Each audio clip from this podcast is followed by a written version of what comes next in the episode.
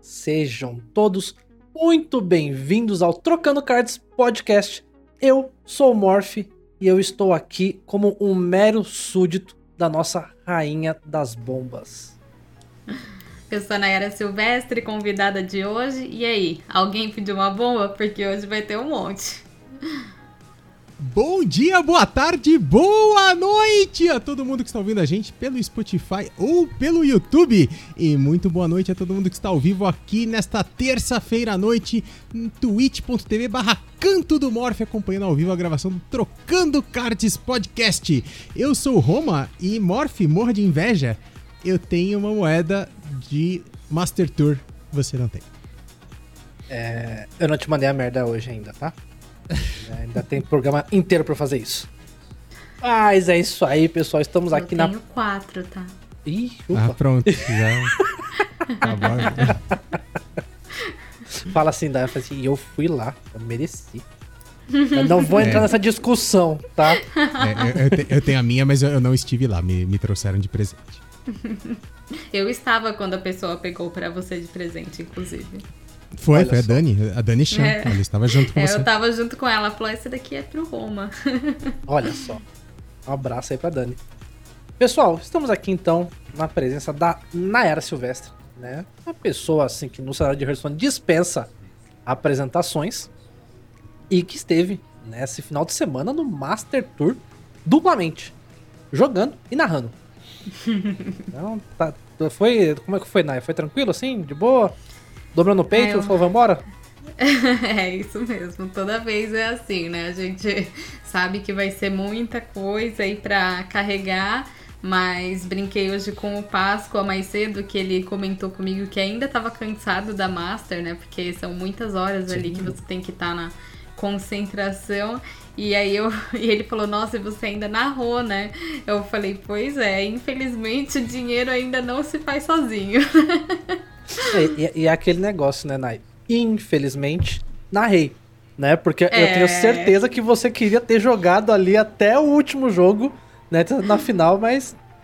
Calma, calma, que logo, logo, logo, logo. Oh, uma hora vai. Mas, pessoal, lembrando que a gente sempre começa o programa aqui e a gente vai pra sessãozinha de off-topics. Falar sobre algumas coisas que aconteceram essa semana, né? Alguns notícias, alguns detalhes, informações pra vocês. E se você tá aqui principalmente pelo grande bate-papo que nós teremos com a Nai, não tem problema, né? Vou deixar aqui uma marcação e aí você pula, né, diretamente para o tempo, 30 minutos e 16 segundos. porque daí o pessoal tá lá já acostumado, já tá ouvindo direto o bate-papo, mas a gente vai pro off-topics. Né? O pessoal sabe que a gente sempre começa aqui dando aquele gás, né, Roma, nos off-topics. Exato. E padrão, né? Vamos aqui começar fazendo o que, Roma? Aquela leitura de comentários do último vídeo, que foi o último vídeo falando sobre Magic. Nós tivemos ali André o Motivo. Você conhece ele, Nai? Conheço, já trabalhei com ele na BGS quando eu tava é, ah, no stand da Blizzard. Da Blizzard, é louca, da Wizards. Não pode. Da Aí. Wizards. Eu tinha sido contratada por eles pra ficar lá na- no stand de Magic. Uhum. E aí a gente trabalhou juntos naquele final de semana. Foi bem Pô, legal. Você joga, você joga Magic, Nai, também? Então, eles me contrataram pra eu aprender a jogar Magic. eles queriam alguém que era referência em card games, mas que não jogasse Magic ainda. Então, Legal. eles me contrataram pra eu aprender naquele final de semana. Daí, inclusive, o André, né, era uma das pessoas que estavam ali junto com o pessoal lá do Ah. Magic me ensinando a jogar. E gostou do Magic? Ou não, não fez muito a sua praia? Então, eu, assim, é, posso estar sendo um pouco preconceituosa, mas é, eu achei o Magic Arena não tão bonito, assim, graficamente falando, sabe? Não foi uma coisa que me brilhou o olho quando eu joguei, como foi com Hearthstone, quando eu vi o jogo Uhum. pela primeira vez e todas as animações, sabe? Mas de mecânica e essas coisas eu não tenho nem o que falar, né? Magic dá um show aí, tanto que é o card game acho que mais consolidado do mundo. Mas eu não tenho esse, é, esse aprofundamento técnico pra dizer qual eu prefiro, porque realmente Uhum. eu só joguei por pouco tempo, então eu não sei. Mas um dia, quem sabe? É, é, é o que eu falei. eu- Uma vez a cada seis meses eu tento me apaixonar, mas não consigo. E eu Então. vou deixar, É. pessoal, o, o cardzinho lá pra vocês virem acompanhar esse bate-papo. Foi muito legal com o André, né? É, é só, só- Nai, nessa, nessa primeira parte do podcast a gente fica loucura, a gente fala de assuntos É. off-topic gerais. Mas assim, só pra uh, uh, uma opinião que eu tenho sobre isso, que é, é, Talvez a gente não tenha falado tão bem no- na, na semana passada. O, o MTG sim, é um jogo meio de coração hoje. Eu jogo, sei lá, 4, 5 horas de MTG por dia hoje em dia. E ele realmente é muito mais complexo que o, o Hearthstone, mas eu não vejo isso necessariamente como uma coisa melhor ou pior, porque, por exemplo, por outro lado, o Hearthstone no celular e no tablet é lindo, funciona redondo e perfeito, porque ele é feito pra caber naquele espaço. E MTG é horroroso pra você jogar no, no celular Sim. ou no, no É, tablet. tanto que ano passado, quando eu fiquei, né, por conta da pandemia na Argentina, eu estava só com o meu iPad, né? Sim, é E- verdade.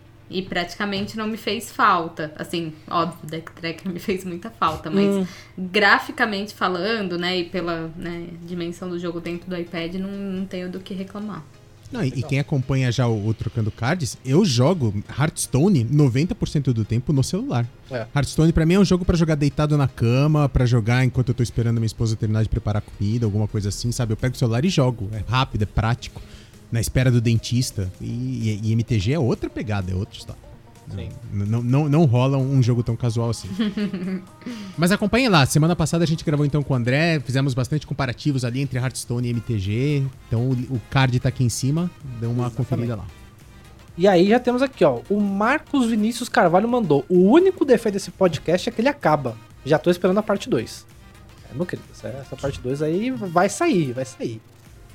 A- o Lucas Senra também mandou. Papo muito legal. André é show. Que vem a parte 2. É, Romão, o pessoal tá realmente pedindo a parte 2, hein?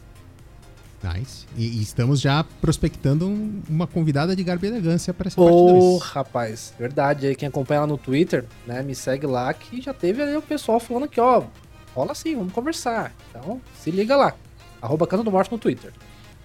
Naubert aqui já falou, né? Suspeito em falar, mas o melhor episódio. Naubert puxa saco de MTG, né? Meu É, moderador tá comigo há não sei quanto. Desde quando eu comecei na, na Twitch, só assistindo HS, só vendo eu fazer HS, mas, rapaz, adoro MTG. É, o Naubert é, é dos nossos. E aí, olha só que legal isso aqui. Nuno Fonseca. E aí, até me perdoe se eu ler errado aqui, mas gostava que Tem- Esse é falassem nome de sobre português. Então. Esse é nome de português. gostava que falassem sobre lore, Legends of Runeterra. É muito amigo dos jogadores. E aí, pelo que eu entendi aqui, temos aqui uma audiência de Portugal. E Roma não é apenas no YouTube, tá? Temos números já do nosso podcast chegando em Portugal, cara. E eu fiquei muito feliz com isso. Nice. E olha, eu não sabia, mas, cara, Nuno Fonseca é um nome muito português, cara. É Sim. muito português. É tipo João da Silva.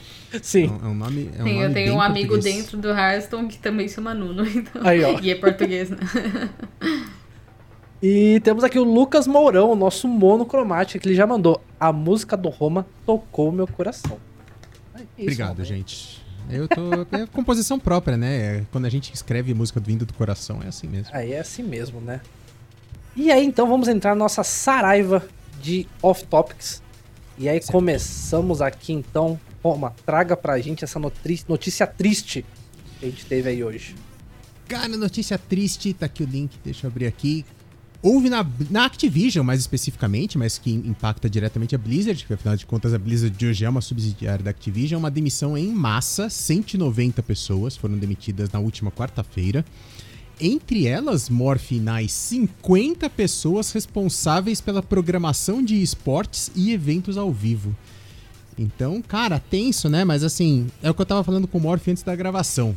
Triste, mas meio que esperado, né, gente? Sim. Porque é, são pessoas que não vão ter emprego esse ano, né? Não, não tem o que fazer com esses caras Você esse ano. trabalha, né? É. Porque a- acho que não sei nem se a, se a Nai tem essa informação também, mas se eu não me engano, acho que foram dois anos ou três que a Blizzard fechou com a ESL.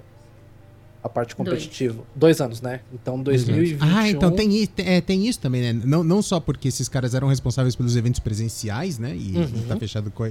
Mas a, a parte eletrônica também, né? Tá fechado com a ESL, toda a parte de, de transmissão, né? Exato. Então. Sim, acaba- é, e nas últimas semanas É, eu venho acompanhando no Twitter bastante gente saindo mesmo, né? Quem já estava nas organizações, quem eram os nossos admins presenciais nas Masters e tudo mais, falando que realmente não iam mais trabalhar com a Blizzard. E aí hoje, né, deu essa notícia aí de que mais gente foi demitida, né? Sim.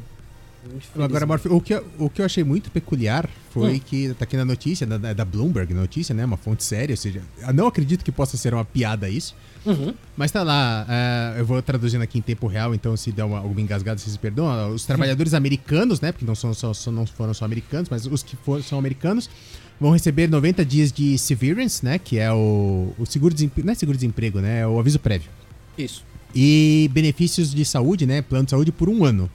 Eles também receberam 200 dólares em saldo do Battle.net.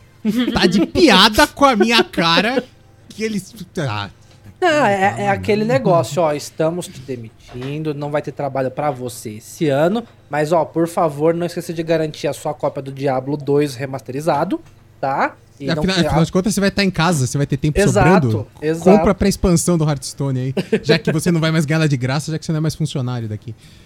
É, meus queridos, é isso aí. Assim, a gente já tem acompanhado há, um- tempo, a gente fica preocupado com isso, né? Porque é, o Roma, agora deixa eu zerar a plaquinha do Roma, né? O Roma ainda vem, né, do, do cenário de fighting game, né? Ainda é um Sim. cara muito ativo no cenário de fighting game, narrando e produzindo muito, Sim. é, muito evento.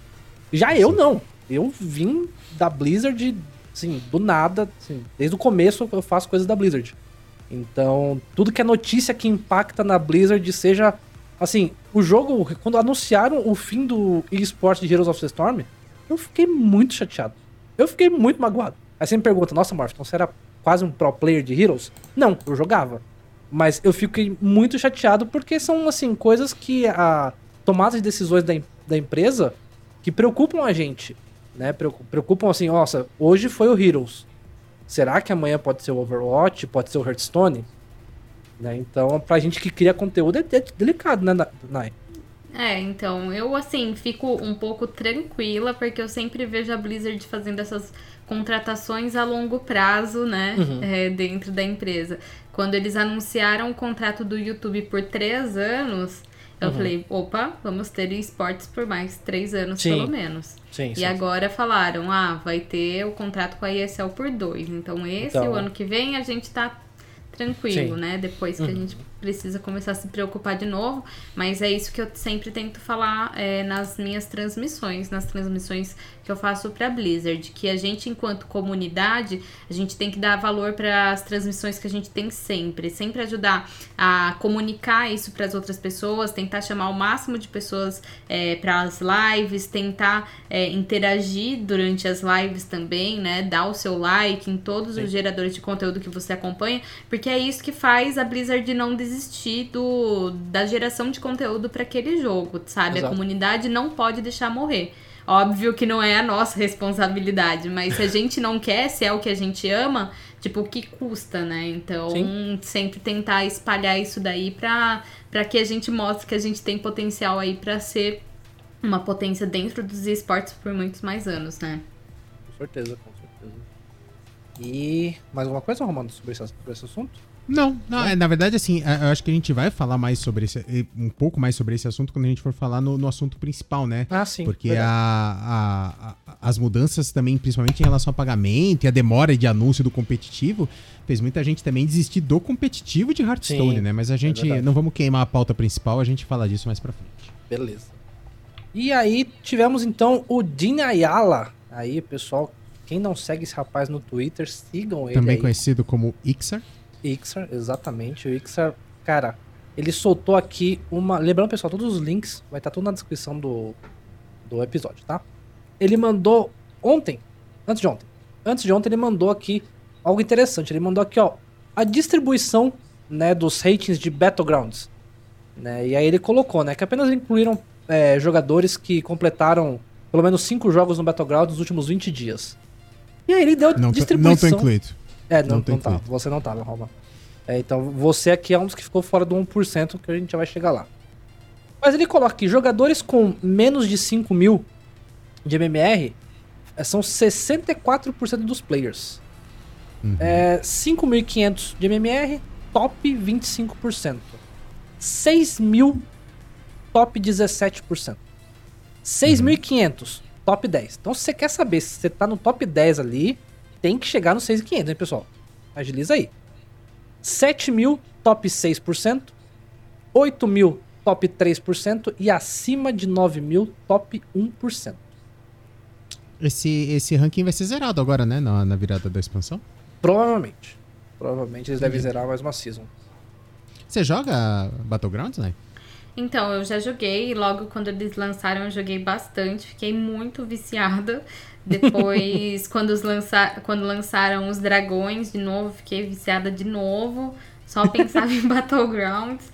Mas aí o competitivo voltou, aí é sempre assim, né? Eu volto a jogar no começo Sim. do ano, aí lança competitivo eu paro. Mas esse ano nem, na verdade, nem comecei. Porque eu não queria me comprometer a ficar mais horas em game, sabe? Então. Ah, sim. É, é, eu na, decidi na que eu- prática. É, na, na prática é outro jogo, né? Não dá pra você pensar, ah, é, é um tempo que eu tô me dedicando ao Hearthstone. Não, Claro. É um, é um- é um outro jogo, não tem nada a ver, nada a ver. Claro, é que como eu comecei a fazer outras coisas, né? Comecei a fazer curso de arte digital, esse tipo de coisa, eu queria me dedicar pra outras coisas que não lógico. a jogos, sabe? Sim. Então eu falei, ah, eu esse ano vou, não vou focar no Battlegrounds. Assim, óbvio que se eu ver que há um potencial jogo a se tornar realmente competitivo, eu com certeza é, vou acabar me dedicando mais, porque é um jogo que eu gosto bastante. Mas enquanto eu não faço dinheiro com ele, eu não vou me dedicar, não. Tá certo. E até não vou queimar a pauta, mas também vou comentar sobre isso mais tarde. Esse aí fica o, o aí. Ah, tivemos atualização então dos decks grátis para jogadores novatos e o pessoal que tá retornando aí. Então essa semana, se você, né, eu sempre falo isso e dessa vez quero reforçar. Pessoal tem aparecido muito na minha live e falado: "Pô, Morph, estou há tanto tempo sem jogar". Ou então, estou retornando essa semana. Né? O que fazer? Eu já falo que, primeiro, estamos no melhor período do ano a se voltar ou a se começar a jogar Hearthstone. Só que Sim, dessa vez eu digo algo mais. Eu digo que em sete anos, né, estamos no melhor, no segundo melhor momento para se começar a jogar. Porque o melhor foi quando começou o jogo, né? O melhor momento foi quando começou o jogo. Se você perdeu essa janela, esse é o segundo melhor momento. Porque agora vai entrar o set, o set essencial. Agora vai mudar muito o jogo. E eu até, o pessoal já comentou, né, que to- todas as cartas que estão sendo reveladas, é, o pessoal fala assim, ah, mas tal carta dá pra fazer tal coisa. Eu falo, gente, vocês estão pensando no meta de hoje, né? E lembrando que o meta da próxima expansão é algo nunca visto. Porque vai embora muita carta. Muito, vai mudar muito. A gente vai fazer um programa, inclusive, dedicado a isso, né, Morph? Sim, com Só certeza. sobre a, a rotação aí do formato. Pois é, você chegou a dar uma olhada nas listas, ô Nai, da, das- dos novos cards básicos ou Então, não? eu vi, só que na verdade não vi, né? Porque só estão os códigos, então na Sim. verdade eu não sei o que, o que vai rolar aí. Eu sei que da outra vez, né, a gente tinha realmente um deck de Libra Pala que tava perfeito, assim, não tinha nem Uhum. o que tirar nem pôr, né? E espero que nesses novos também tenham, não sei te dizer. É, porque É, eu- esses... eu, eu não cheguei a olhar, então eu- seria um momento bom pra gente recomendar um deck, né, Morph? Mas eu realmente não. Cara, eu não vi cheguei alguns, a- eu vi o de DH, né? O DH que já vem com a nova lendária de DH e eu gostei, apesar de não gostar de DH, mas né, é um deck que eu achei interessante. E Esses, esses decks já estão com cartas da expansão nova? já estão com cartas novas. Então, Entendi, eles estão atualizados, mas é aquele negócio, né? Foram atualizados, mas só vão entrar realmente, né, quando entrar Ah, sim, o sim, patch. sim. Quando ver a expansão. o- Então, então, na verdade, muitos decks desses a gente não tem nem como saber, porque tá o nome da carta aqui, mas a gente não sabe nem o que a carta faz. né? Exato, exato, Provavelmente. Entendi. entendi. Mas então, como eu falei, é o momento, pessoal. Sim, sempre assim, né? Quando dá aquela rotacionada é muito bom, principalmente porque as cartas elas serão praticamente de gra- de graça, né? As do básico Sim, e clássico. exato. Então é ótimo aí pra quem quer iniciar e pra quem quer voltar também. É, não só isso, né? É um momento em que você só tem é, três coleções, quatro coleções, na verdade, né? Ativas no, no Standard. Sim. Uhum. É, e Então, pro tem- pessoal você que. tem menos cartas, né? E agora o, o- o- a minha parte, né? Quem quer iniciar no competitivo ou pra quem já compete, por exemplo, só no servidor NA, e quer começar a jogar em outros servidores as qualificatórias, esse também é o momento, porque a sua coleção tá zerada lá, mas de todo mundo vai estar tá de novo, né? E Exato. você jogando as qualificatórias da Master Tour, dependendo da sua colocação, você vai ganhando pacotes. Então você vai colocando nesses servers que você não tem carta e consegue farmar ali três decks facinho. Realmente. Inclusive, é, eu sempre fico de tentar né, agilizar minha coleção do, do europeu e do asiático e nunca coloco né, para rodar. Acho que dessa vez eu vou aproveitar, porque né, com essa mudança aí vale a pena. É, eu falei que meu main server se tornou a Ásia. Eu sempre pego o finish lá. Sério? Classifico por lá. Eu nem jogo mais Caramba. na América quase. Se entrar, eu tô no rank da- do galo nervoso lá ainda. Mas na Ásia eu tô no top 100 da Cara. Mas, que, que você Oi? falava? mas você consegue jogar bem no, no Ásia, Nai? Porque falam que é lento, que às vezes a, a conexão É, tem- fica ruim. tem um no, pouco no de Ásia. ping Você lá, sim. Lá ou não? Sim, tem um pouco de ping, sim, no Ásia. Às vezes, tipo, a animação você não pode muito jogar na corda. Tipo, dá pra você jogar na corda, mas não terminar o turno na corda, né? Re- realizar todas as ações ali. Mas é pouca coisa, né? Não é tanto assim, vai. É, não é como jogar Counter-Strike, daí você tá com, não, né? né? não, Não- tem nem comparação, isso que eu É. quero dizer. Tem ping, mas Sim. não tanto. Entendi. É, quando eu joguei no- na Ásia, eu não senti, assim, essa diferença, não. Eu É. achei de boa. Entendi. E quem mais nós temos aqui? Ah, por falar, acabamos de falar aqui sobre a- as coleções, né, é, que estarão disponíveis. Alec Dawson, né, mais um aí um, um dev de, de Hearthstone. Ele mandou uma coisa Uhum. interessante aqui, hein? Isso aqui foi semana passada, né? A gente acabou não comentando, mas eu acho que vale a pena comentar.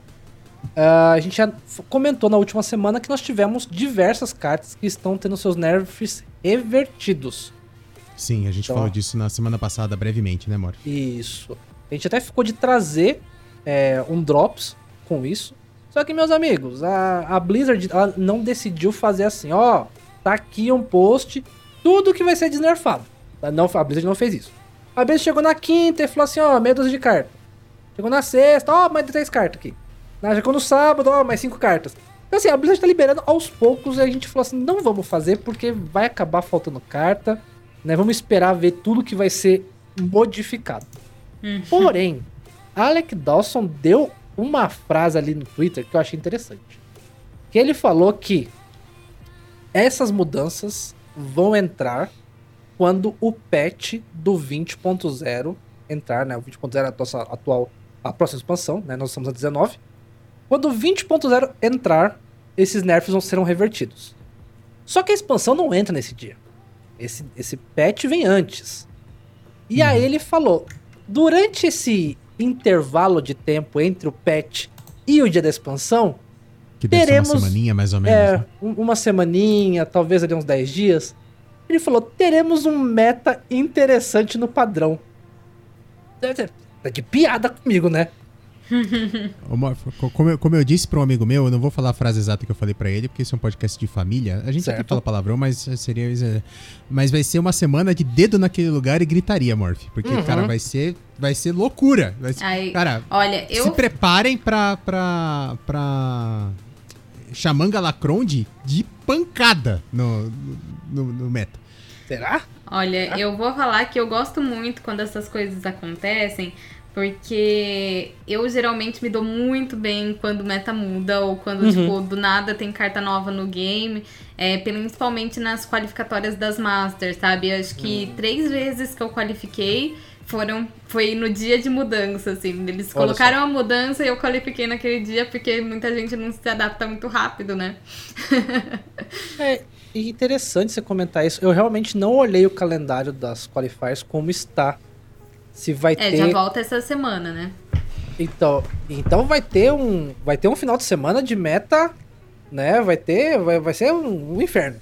Nossa, Sim, esse lembro- qualify vai ser legal. É, eu lembro quando nerfaram a Elisiana, né, e o Sim. e pra nove manas e nesse dia eu qualifiquei pra pra hum, Coreia. Porque Hum, eu ainda assim levei ela e errei uma carta, eu lembro, e deu tudo certo no fim, porque aí não dava mais pra fazer aquele turno de banqueiro, né? Colocar ela de novo Sim. no deck. Saudades, saudades Elisiano. E deixa eu ver o que mais que nós temos aqui pra encerrar. Ainda temos alguma coisa? Ah, sim.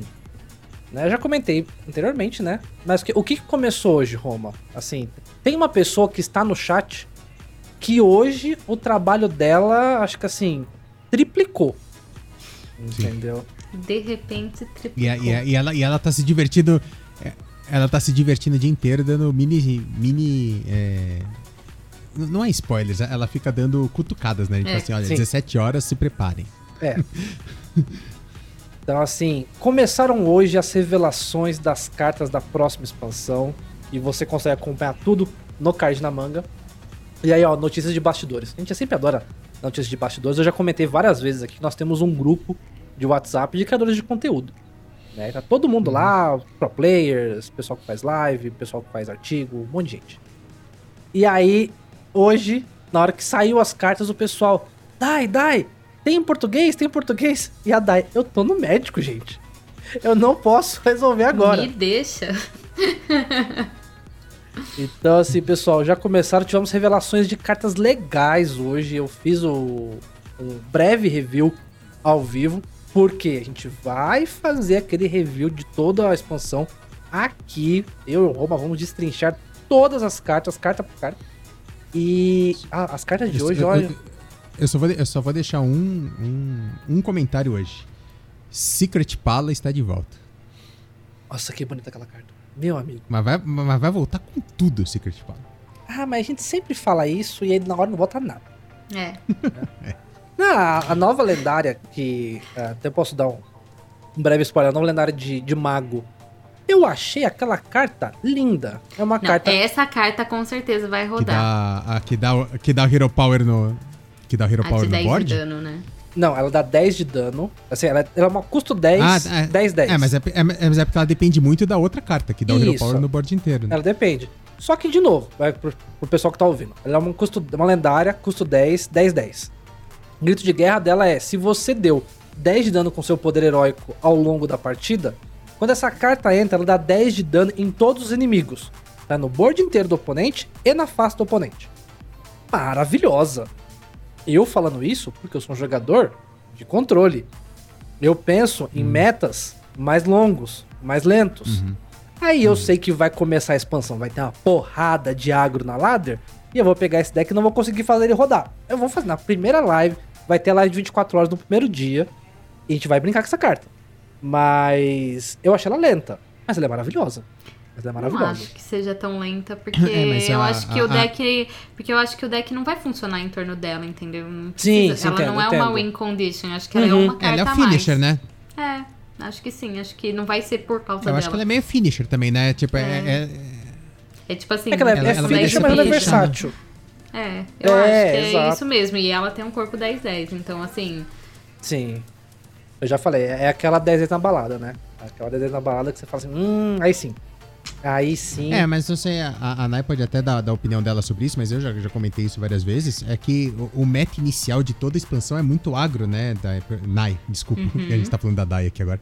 Porque a, os decks agro se refinam muito rápido, né? Porque o cara faz 30 partidas em uma hora, ele consegue refinar o deck muito rápido e, e esses decks, muito, sei lá, em dois dias eles estão voando já, né? Sim, é sempre assim, né? Primeiro dia, eu lembro quando trocou essa expansão aqui, nossa, agro, rogue, você não aguentava mais ver na frente, né? Sim. Mas aí passa uma semaninha, já dá uma melhorada aí no meta. Por isso que a gente até vai fazer um trabalho aí mais pra frente. E eu falei, ah, eu preciso de um tempo pra ver o meta, como ele vai ficar, porque meta de uma semana a gente não pode nem, nem Exato. comparar, né? Só um Exato. segundinho, tá? Vontade. Tá, claro. Pronto. E... Mas, então, realmente... Então, as cartas começaram a serem reveladas. Acompanhem lá pelo, pelo card na manga, tá? A DAI posta sempre assim que possível. E eu recomendo muito. E, mas fiquem tranquilos que a gente vai trazer aqui uma análise completa de... Certo? Fechamos, então, Muito o nosso off-topics, Roma? Fechado, Morph. Fechado off-top, vamos pro assunto principal de hoje, que é Vamos. Master Tours. Master Tours. Antes aqui eu já quero mandar um, um salve pra todo mundo do chat. Guidãozinho, Nexus, Adai está com a gente, mega animado. Gabriel, o Blitz, a Má, o Tony Def, Então, pessoal, sejam todos muito bem-vindos. Se você está nos ouvindo pelo podcast, pelo seu podcast, ou está nos assistindo no YouTube, tá mais que convidado na próxima terça-feira, às 8 horas, está com a gente aqui na Twitch, twitch.tv barra canto do Morph, pra interagir com a gente no chat, né? Mandar umas perguntas agora inéditas, assim, no meio da. pra quebrar a gente no meio da pauta. Manda aqui pergunta, não tem problema, a gente. O que a gente não quiser responder, a gente finge que não viu. Mas tudo bem. E o, Kid, e o Kidzinho, meu bombonzinho, tá no chat e pediu pra mandar um beijo pro, pro bombonzinho. Beijo pra você. Sou ciumento. Então, vamos lá então. Vamos entrar no nosso assunto principal, que vamos falar sobre competitivo de Hearthstone, mas também principalmente sobre o nosso Master Tour Iron Forge, que aconteceu aí no último final de semana. E cara, que Master, que, saudade que eu tava de Master Tour. Assim, Eu também. eu, eu sei que pra, pra Nai e pra você é, é uma pauleira, né? Assim, é uma maratona absurda, tanto de treinamento como né, no dia. Mas, assim, pro pessoal que assiste, meu, eu tava com uma saudade de assistir ali, ver o- os vários jogadores. é, não adianta, eu, sou um cara muito de analisar é, meta por região. E, e eu, eu, eu me divirto vendo, assim, as diferentes vertentes que a gente consegue reparar entre a maioria dos jogadores asiáticos, a maioria dos jogadores europeus, a maioria dos jogadores americanos. Eu acho isso muito legal. Você sente isso também na hora, lá, Nai? Não, com certeza. Até nas qualificatórias, né? Eu falo que eu sempre me dou melhor no, no, no servidor asiático por causa disso, né? Eles têm uma tendência a jogar muito deck agro, né? Então, eu geralmente me dou muito bem, porque é só na primeira semana levar uns control da vida aí que é certeza de um top 8. Olha só. Já fica aí dica pro pessoal aí, ó. Já vai anotando. Vai anotando que certeza que ao longo aqui do podcast vai rolar muita dica. E, e tivemos um campeão asiático, né? Por falar nisso, senhor Xiao Bai, campeão da Master Tour Iron Forge. E é, jogou muito bem o Xiao Bai, mas é, eu não tava torcendo pra ele, ah, admito. É, quando eu tava narrando o top 8 no domingo, eu falei, quando eu larguei a narração, né? Quando eu Aham. deixei pro Coma e pro Venom, eu falei, eu acho que esse menino é o que vai ganhar, porque ele tava jogando com uma perfeição, ele tava fazendo umas jogadas tão pontuais, assim. Uhum. Ele, por exemplo, tava jogando de pala. Eu é, sou muito hater desse deck, odeio e eu acho bem. bem meh. Mas. É, Fala puro, né? É, Era o não, não era, puro não dele, era né? puro, não era puro, era só de incunábulos mesmo, né? Ele tinha os os painflingers, né? Então não é puro. Ah, é. Mas, tipo, por exemplo, ele tava num turno, aí ele comprou o, pen- o segundo painflinger dele naquele turno. A hora que ele viu, ele já começou a fazer a jogada, tipo, no mesmo segundo. Ele já sabia o que fazer, assim, a jogada Sim. inteira, sabe? E é um deck que precisa ter um pouquinho de APM, né? Saber certinho as contas ali de onde você tem que apontar os painflinger, enfim. Encantador de canetas, né, em português.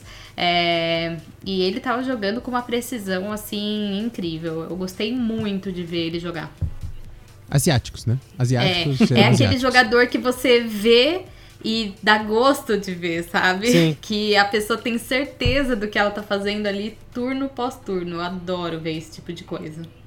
Mas então, mas eu acho que isso, desviando um pouco do assunto principal aqui, eu acho que isso é, um- é um- é uma, é uma, uma, uma característica muito importante para um pro player, que é o domínio dos decks que ele tá usando, né? Porque normalmente, no- durante o jogo, você não tem muito tempo para pensar.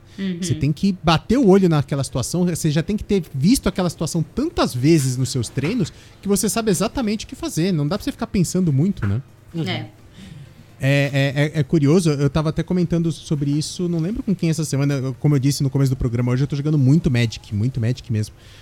E cara, e aí segunda-feira o Magic tava fora, eu fui jogar Hearthstone um pouco. Os turnos no Hearthstone são muito curtos, cara. São muito curtos perto do Magic. O turno do Magic não só é longo, como a cada três turnos que você não dá corda, você ganha uma corda extra. Sim. Então lá, lá pro late game, você pode estar com três, quatro cordas extras, você consegue fazer uma um, um turno só de, sei lá, três minutos, sabe? Que você pode pensar com calma e deixa estourar corda, porque você vai ter mais três cordas depois dessa ainda. Cara, eu, eu fui jogar Hearthstone segunda-feira, eu tava que nem maluco, falando, cara, quem entrou corda, não tem outra corda agora, sabe? E é, é, é, é- é muito mais ágil.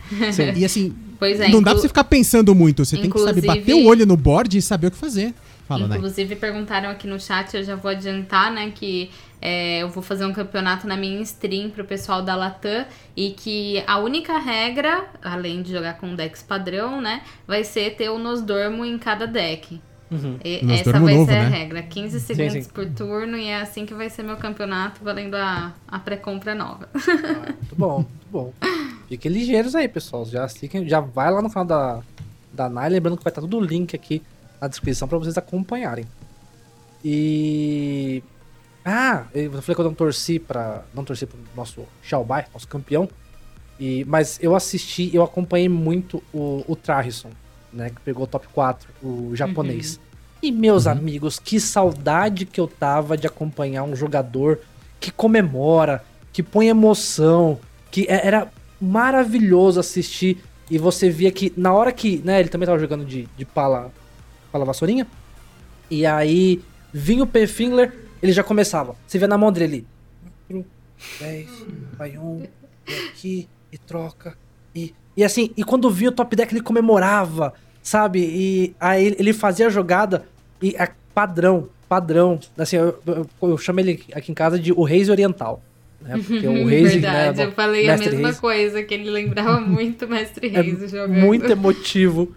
E eu dei muita risada porque ele fazia a jogada, aí depois ele parava, né? Ele tava tenso ali, tenso, fazia a jogada, acabava a jogada e relaxava. Aí ele viu que ele jogou errado. Aí ele, não, ele batia na cabeça assim, ele ficou. Mu... E eu falei, cara, eu quero muito que esse cara ganhe, porque eu quero ver como que vai ser a emoção dele. Mas infelizmente, né, o nosso querido Traison aí ficou pra trás. Mas É, Ficou pra trás, mas ganhando muitos pontinhos aí. Sim. E se continuar nesse ritmo aí, com certeza ele entra na Grandmaster Asiática, né? É, então assim. O- Pode falar. E vo- você falando sobre isso, e eu já falei outras vezes aqui também no programa, o meu jogador hoje favorito de Hearthstone, sem sombra de dúvidas, é o Felkane. Eu amo esse cara Uhum. e é justamente por isso, cara, porque o Felkane, ele dá show na câmera, cara. Ele é Sim. sensacional, ele é sensacional. É, Eu, eu- eu gosto muito de acompanhar, assim, quando o jogador, né, põe a emoção também. A gente sabe que, às vezes, né, botar muita emoção pode não, não ajudar, né, pode atrapalhar um pouco. Sem mas, meus amigos, foi assim, É. quem não assistiu, vale a pena assistir. É, eu acho que eu sou o contrário, assim. Eu admiro muito jogador que não se deixa abalar por nada, sabe? Que fica Sei, ali sei, sei. intacto. Eu Frio, gosto muito frio, do. É, eu gosto muito do Jarla, né? É um jogador que eu acompanho Hum, faz sim. um bom tempo, né? Desde da, da primeira season da Grandmaster, antes, né? Na, nas, como chama? Tour Stops, né? Ele já tava se destacando bastante.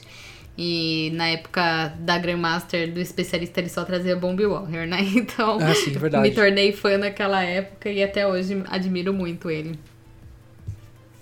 E, e aí também tivemos 15 brasileiros. Foi recorde, né, Nai, de participação de brasileiros.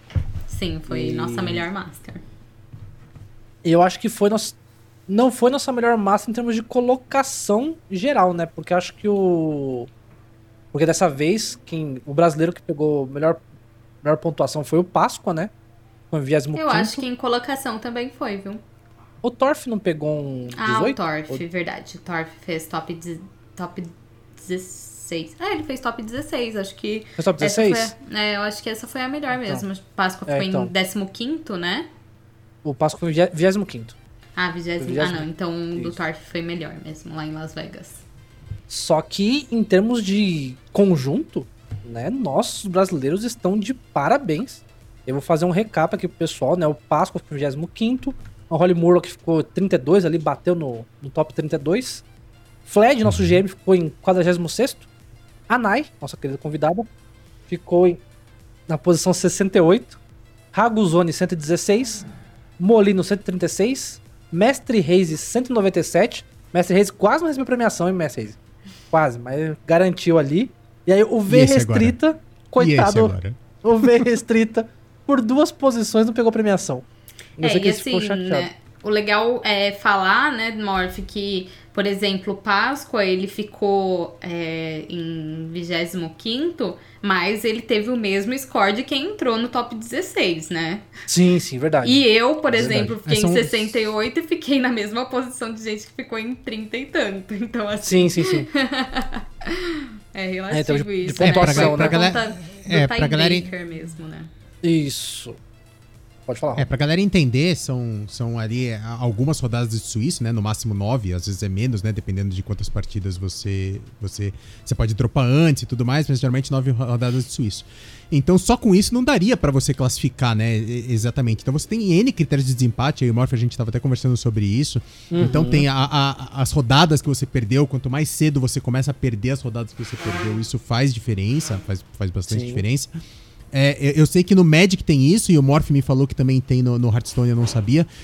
Pra quem você perdeu e de quem você ganhou, o resultado deles impacta também no É, seu, foi no isso seu que score aconteceu final, né? comigo, Pra você né? fazer Porque critério de a desempate. maioria dos meus oponentes estavam perdendo, perdendo, perdendo. Então, por isso meu tiebreaker Hum. foi lá pro chão, né? É Isso, isso aí é. Assim, a gente vai falar sobre esse sistema do, do Hearthstone, que eu, eu acho delicado, né? Mas também eu, eu sei que é difícil, né? Colocar em é, um modo que seja extremamente justo, né? Mas a gente vai falar mais a respeito disso mais pra frente. Mas nós tivemos muitos brasileiros e, assim, toda a equipe brasileira, assim, teve nossa torcida. Eu fiz é, live na sexta-feira é, Ah, jogando. acaba de contar a lista. A gente, a gente acabou Ah, é fugindo. o, o V Restrita, coitado, ficou em 202 por duas Isso. posições, porque o top 200 pega a premiação e a gente vai falar sobre premiação mais tarde. Mas Aham. continua a lista lá, Morph, depois Leandro. Leal, 242. O Striker, 263. Lucas, Uhum. Luquinhas, 268. Jack Wise, 273. Grimaldi, 315. E o Tereuza, 318. Não encerrou ainda, porque o nosso Tacotastic, que é americano, brasileiro, é, é, o pessoal sempre fica na dúvida, é porque ele é brasileiro, mas ele mora nos Estados Unidos. Estados Unidos. Isso. E o pessoal brinca e fala que ele nem fala português, ele fala só inglês. Não, ele fala e- perfeitamente português. Ah, é? Aí, ó. Sim, é conheci, pessoal aí. ele, eu conheci ele na Copa América, né? Ele veio jogar uma Ah, Copa é? América é, do Rio de Janeiro, se eu não me engano. E Aham. o menino fala português normalmente. Aí, ó, informação aí de, de peso. Porque o pessoal fala, ah, ele nem fala inglês, nem fala português, o rapaz fala inglês e não liga muito pra gente. É, se eu não me engano, inclusive ele no- é no- no carioca, ele Donkey, tinha to- ainda todo. Ah, é? Olha só. Isso eu não sabia. Pô, Ô. aí é. Aí, ó. Aí é. Um abraço Pô. nossa audiência carioca. É, mas inclusive no, no Donkey, toda Master Tour, nos primeiros dias do Donkey, ele tá com a bandeira americana. Aí até alguém falar, ô, galera Ah. do Donkey. Ah, eu É, tava com a minha da e Argentina, então assim, não É, o pessoal nada, falou. né? O pessoal é falou mesmo. Eu não tinha visto alguém, É, tipo, falei, alguém marcou. e aí eu descobri De- que eu mesma poderia mudar lá. De- devolve a Nai. e, mas realmente, assim, foi absurdo. Pessoal, todos os brasileiros, todos vocês, Nai, vocês estão de parabéns. Jogaram o fino. E, e é muito difícil. Né? V- vamos falar um pouco. Acho que a gente pode comentar um pouco sobre o formato né, do, do nosso Master Tour. Que, assim, como o Roma já adiantou, né, são nove rodadas de suíço. Né, atualmente são 400 jogadores. E pra quem não sabe o que é suíço, é todo mundo contra todo mundo. E assim, a primeira rodada é 100% aleatório. Aí na segunda rodada, todo mundo que ganhou contra todo mundo que ganhou. E todo mundo que perdeu contra todo mundo que perdeu.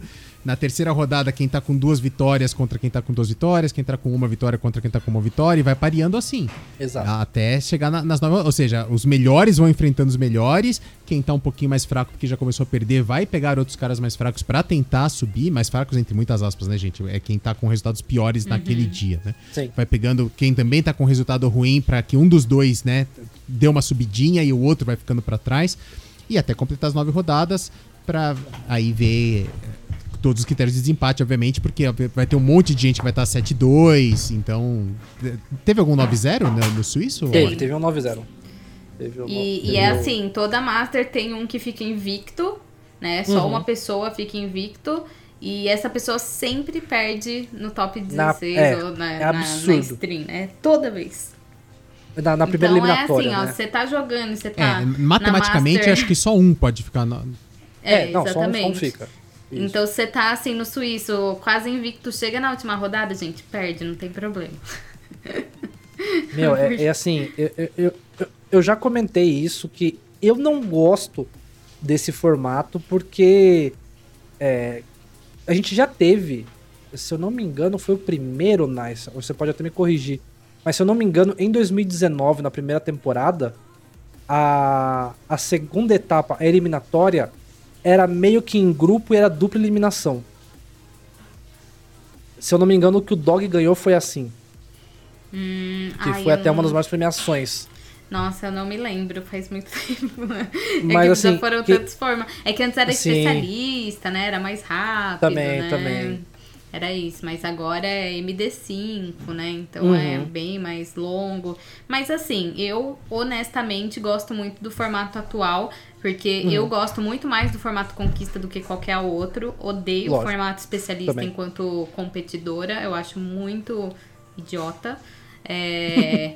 Não, é muito. Quem muito- gosta? muito, Quem porque gosta assim, é um porcaria? coin flip mesmo, né? Você cai contra uma classe que seu deck é ruim, Exato. por mais que você tenha stack card, seu deck é ruim e você vai perder. Então, enfim, eu não gosto do formato especialista, acho conquista muito melhor pra isso.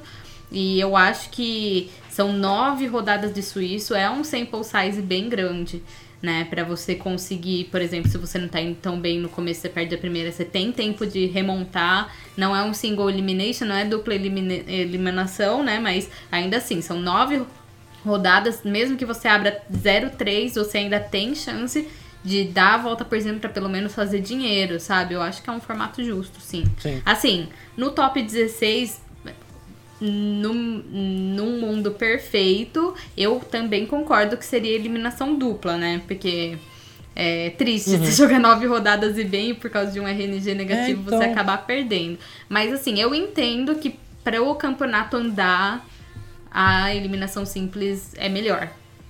Menos longo, até pro jogador, sabe? Porque É, tem que é acontecer muito num fim de semana demorado. só, né? É,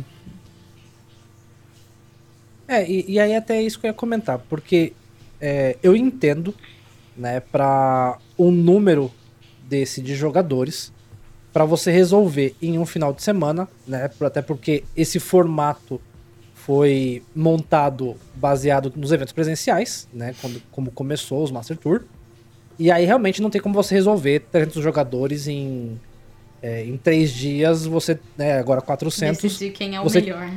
Exato. Então, eu- eles optaram, né, pelo suíço, que eu acho, né, é algo... Eu não gosto pelo fato de que eu, eu, eu fico muito sentido e, e até, assim, é, até comentei isso na, na live, né, se eu não me engano, que quando o pessoal, acho que tava logo, logo na segunda rodada, na segunda rodada, acho que o Roma. Não, foi na terceira rodada. Na terceira rodada, o Roma me perguntou como é que tava. Que o Roma tava em transmissão, né? E aí. A gente sempre faz isso, pessoal. Quando o Roma tá em transmissão e, e eu tô livre e a gente tá comentando alguma coisa, eu mando os informes pra ele ou vice-versa. E aí eu mandei, né, como tava a tabela.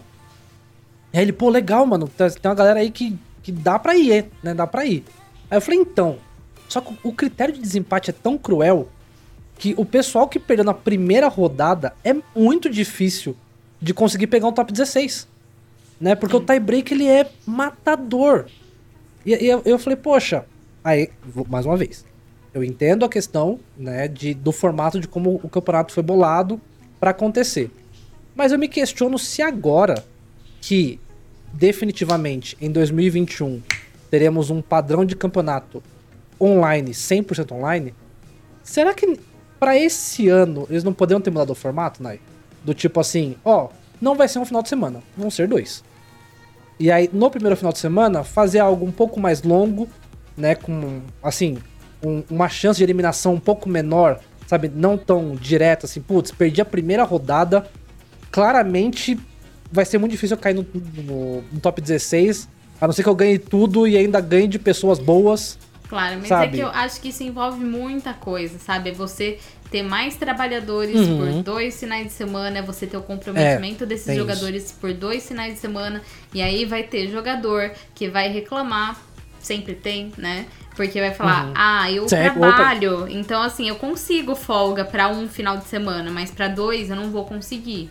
Sabe? É Sempre verdade, tem é disso. verdade. Por exemplo, quando as qualis eram de, de quarta a domingo, tinha gente que reclamava que não podia jogar todas. Aí a Blizzard já Uhum. adaptou, colocou só de sexta em mim, ó.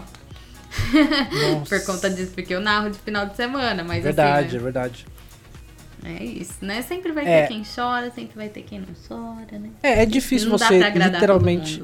Exatamente. Não tem como agrada- agradar a gregos e troianos. E. Mas aí, assim, o, o formato realmente é, é delicado. E. Mas eu, assim. Eu, eu, eu gosto, mas eu, eu sinto falta um pouco mais do. Assim, eu acho que o que eu mais, assim, mais me desagrada é o fato do single elimination de cara ali. Como você falou, né? O cara chega 9-0. O cara tá 9-0, tá invicto. Aí de repente ele perde pra alguém e fala, mano.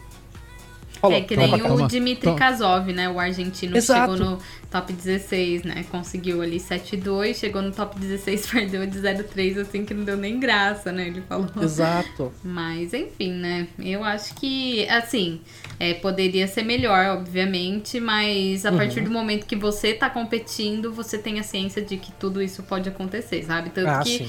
eu, por exemplo, fiquei em 68. E se eu Uhum. ficasse em 64, que são quatro posições a mais, eu teria ganhado mil dólares em vez de 750. Sim. E assim, o meu resultado foi igual ao da pessoa que ficou em, em Exato. 64. E assim, tá, é triste, é muito triste. Mas, tipo, ah, eu tô jogando, eu sei que isso poderia acontecer. Não vou ficar chorando, sabe? Uhum. Só pra, só pra completar essa informação da Nai, até quem ficou em 35 fez 6-3 também. Então, Uhum. É, é assim, aí a gente até pode comentar um pouco sobre isso, já entrando no- nesse assunto, que foi bem criticado, né? E aí acho que a Naya até vai ter é, informações mais próximas de outros pro players também. É, essa nova, esse novo formato de premiação, né? Que a Blizzard adotou, né? Para quem não sabe, 2019 e 2020 a prize pool, né? Assim, a premiação total do campeonato era por evento de 500 mil dólares. E esse ano, todos os eventos caiu pela metade. É 250 mil dólares. E aí, agora. Pode falar. E né? tem mais, né? É, não, só para antes da Nai complementar. é, antigamente, todos os classificados ganhavam pelo menos 850 dólares, o que, assim, já começa tendo algum sentido antes, até porque isso também era para ajudar nos custos de viagem, porque era presencial antes, e a gente vai falar do presencial já daqui a pouquinho. Mas é. Mas me- mesmo ano passado, que era 100% online, foi mantido, até porque já estava anunciado, né? E Exato. foi 850 dólares para cada um. E agora só o top 200 ganha qualquer coisa, né? E assim, a própria Nai, o Ragu também, né? Tava muito chateado com isso. Cara, jogaram pra caramba, fizeram 6-3. Os dois fizeram, né? 6-3. E, e acaba ganhando 750 dólares, ou seja, é menos do que você ganhava antes só por classificar. Mas fala, né? O que, que você acha Tem- disso? aqui? não, eu ia falar, eu fiz um tweet no final de semana menos que mesmo que no que eu falei ano passado, com muito menos esforço eu ganhei mais Sim, dinheiro. é né? verdade. Porque ano passado eu nem cheguei a ficar com saldo positivo em Master Tour. Fui Uhum. horrível em quase todas que eu joguei, menos na primeira que foi lá em Arlington. É, mas de resto eu fui horrorosamente horrível. É, e assim, pelo menos ganhei 850 dólares. Nessa que eu fui bem, né? Fiquei com um saldo Aham. super positivo, fiz seis vitórias e só três derrotas, ganhei menos. E assim, é realmente uma lástima, sabe? Isso que a Blizzard fez esse ano. Eu sou defensora dos bundles, né? No passado elas fizeram Sim. um crowdfunding, né? Que era pra você comprar um bundle, acho que foi da Árvore, né? Ano passado, no retrasado Sim. foi do Rei Trovão, se eu não me engano. E assim, Isso. venderam, bateram a meta em menos de 24 horas, sabe? E eu não sei realmente o que custa pra eles então, mas é. colocarem Mas isso, mesmo né? esse bundle. E foi rolando. Mas, mas, mas mesmo esse bundle eu tenho sérias críticas. Assim, o bundle é bom, obviamente, né? Ajuda a premiação. Mas eu tenho sérias críticas também ao bundle em si, porque é, o, o limite, por exemplo, de contribuição do bundle é 250 mil dólares, se eu não me engano. Claro, isso? eles podiam colocar O infinito, quanto ele assim. adicionava pra esse pool. Como a Valve. Como a E Valve assim, faz Poderiam colocar infinito. Claro. Então, é, é, eles vendem, sei lá, um milhão e, sabe, só repassa 250 mil. Já, já que o bundle é feito, o, o bundle em si já não é 100% pro pote. É uma parte pro pote e uma parte pra Blizzard. Ainda por cima, a parte que ia pro pote era limitada em 250 mil dólares. E com certeza passava disso, porque em, em menos de 24 horas, como a Nai disse aí, já batia a meta. Ou seja, passava fácil depois. Então, assim, já era meio zoado. Agora, ainda esse ano, tiraram isso. Aí ficou ainda pior, né? Sim. É, então, independente disso, né? Eu acho que assim, era meio que pelo menos a gente tinha, entende? É, ano retrasado o mínimo era 500 dólares, né? No- e aí ano passado melhorou bastante, foi para 850, esse ano nem temos. Então, assim, é, compensa você né, investir no competitivo? Ah, eu digo assim, para quem não trabalha, né, para quem tá desempregado nessa pandemia, para quem é, tem um time que pode arcar com você como jogador, para quem trabalha, mas tem o final de semana inteiro livre, aí sim, eu acho que compensa. Mas assim, se você tem um emprego estável, se você não vive do competitivo ainda, não. Sim. É, o- isso aí foi. Eu até achei, achei interessante que, se eu não me engano, quando a Blizzard anunciou isso, ela até comentou, falou assim: ah, não, a gente vai dar só premiação pros top 200, né? Mas é que daí é pra otimizar, né, em termos de valores, as premiações. Aí daí eu catei, eu me, me dei o trabalho de pegar e comparar a premiação de todos os Master Tours. E essa premiação, não importa a posição que você ficou, de primeiro a último, todo mundo recebeu menos. Sim. Né? Equivalente à posição É, do, e do ano assim, passado. a outra coisa que eu, né, venho criticando aí é o sistema de pontos agora pra entrar na Grandmaster, né? E também Ah, o de pessoal pre- pediu pra comentar sobre isso. e de premiação, porque assim, pra você começar a ganhar pontos pra entrar na Grandmaster, você precisa fazer sete vitórias, o que é um absurdo em nove rodadas. Sim, Tipo, exato. eu, eu quando eu fiz o review pro meu canal do YouTube, eu falei, eu acho que seis é mais do que justo, porque é um ponto, a, tipo, são ainda dois pontos a mais positivos do que a metade, sabe? Uhum. E seis vitórias num suíço de nove rodadas já é muita coisa. Porque, nossa, é, é muito, muito desgastante, assim, sabe? E, e isso tudo bem, né? Não vai pontuar com seis pontos, pontua a partir do sétimo. E a outra coisa é a premiação baseado em colocação. O que é outro absurdo. Ano passado não era assim, né? Ano até ano passado era por vitórias. Se você ficasse entre seis, eu não sei quantas Sim. vitórias, você ganhava 2.500 dólares. E esse Uhum. ano, ficando com seis vitórias, que foi o meu caso, ganhei 750. É muito menos da metade, sabe? É bem absurdo. Então, dá- vamos já aproveitar e tocar num, num- num- num assunto específico aqui. É, você até o ano passado viveu do... A sua fonte de renda principal, pelo menos, era o competitivo de Hearthstone, certo, né? Então, é o casting, na verdade, né? Minha fonte de renda principal Ah, ainda sim. é o casting. Ah, é verdade, é verdade. Tem o casting também. Porque eu ia falar, né, né, nessa premiação que você tem hoje em dia, não dá mais, talvez, pro cara viver de premiação de Hearthstone, né? Então, mais ou menos, sabe? Depende da sua condição, depende o que você tem de padrão. Vamos supor é, que você classifique para seis Masters, no mundo ideal, né? Uhum, É, seis, e supondo que você faça essa média de ganhar os 750 dólares. Vezes 5,30, que é o dólar, dá 23.850 reais. Ah, Mais menos. 5,30 dólares. Faz muito tempo que passou disso, né? Tá quase seis. Tudo bem. Ainda, Tá quase ainda seis, bem, mas né? vambora. Porque eu recebi em dólar. É, mas, então, mas entende, tipo, dá 24 mil reais por ano. Sendo que Uhum. você trabalha seis meses, digamos assim, pra classificar pra todas. Então, Sim. assim, não é pouco dinheiro, mas assim, Uhum. não é mais um dinheiro certo também. Você classifica, Exato. você ainda tem que se sobressair. Ano passado eu falaria que valeria a pena, talvez, se você quer mesmo investir, sabe? Porque se você classifica, você vai ter os 850 e vai, tipo, somando dá quase 30 mil reais por ano. Eu não acho pouco, sabe? Uhum. Obviamente, pra quem paga um aluguel, pra quem tem todas essas contas a pagar. né? Mas tô falando assim pro público que Não, geralmente me acompanha. Estudante, terminando ah, ensino médio, começando aí uma faculdade que ainda não sabe se é aquilo, sabe? Pra esse pessoal, que é o meu caso, tipo, que vive na casa dos pais, abraça, sabe? Você não tem nada a perder, então vai. Mas pra quem tem filho, pra quem tem conta, pra quem tem aluguel, tipo, é inviável. E você, e você, a gente estava falando um pouco mais cedo, vamos dar um passo para trás aqui, é, sobre a, o, o quanto o cara tem que investir né, do tempo dele.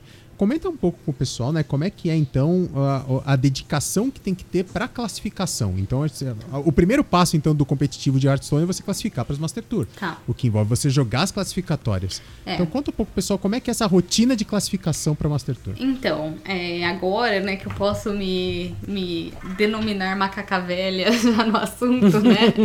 é, assim, eu já entendi que para classificar você tem que priorizar qualidade em vez de quantidade.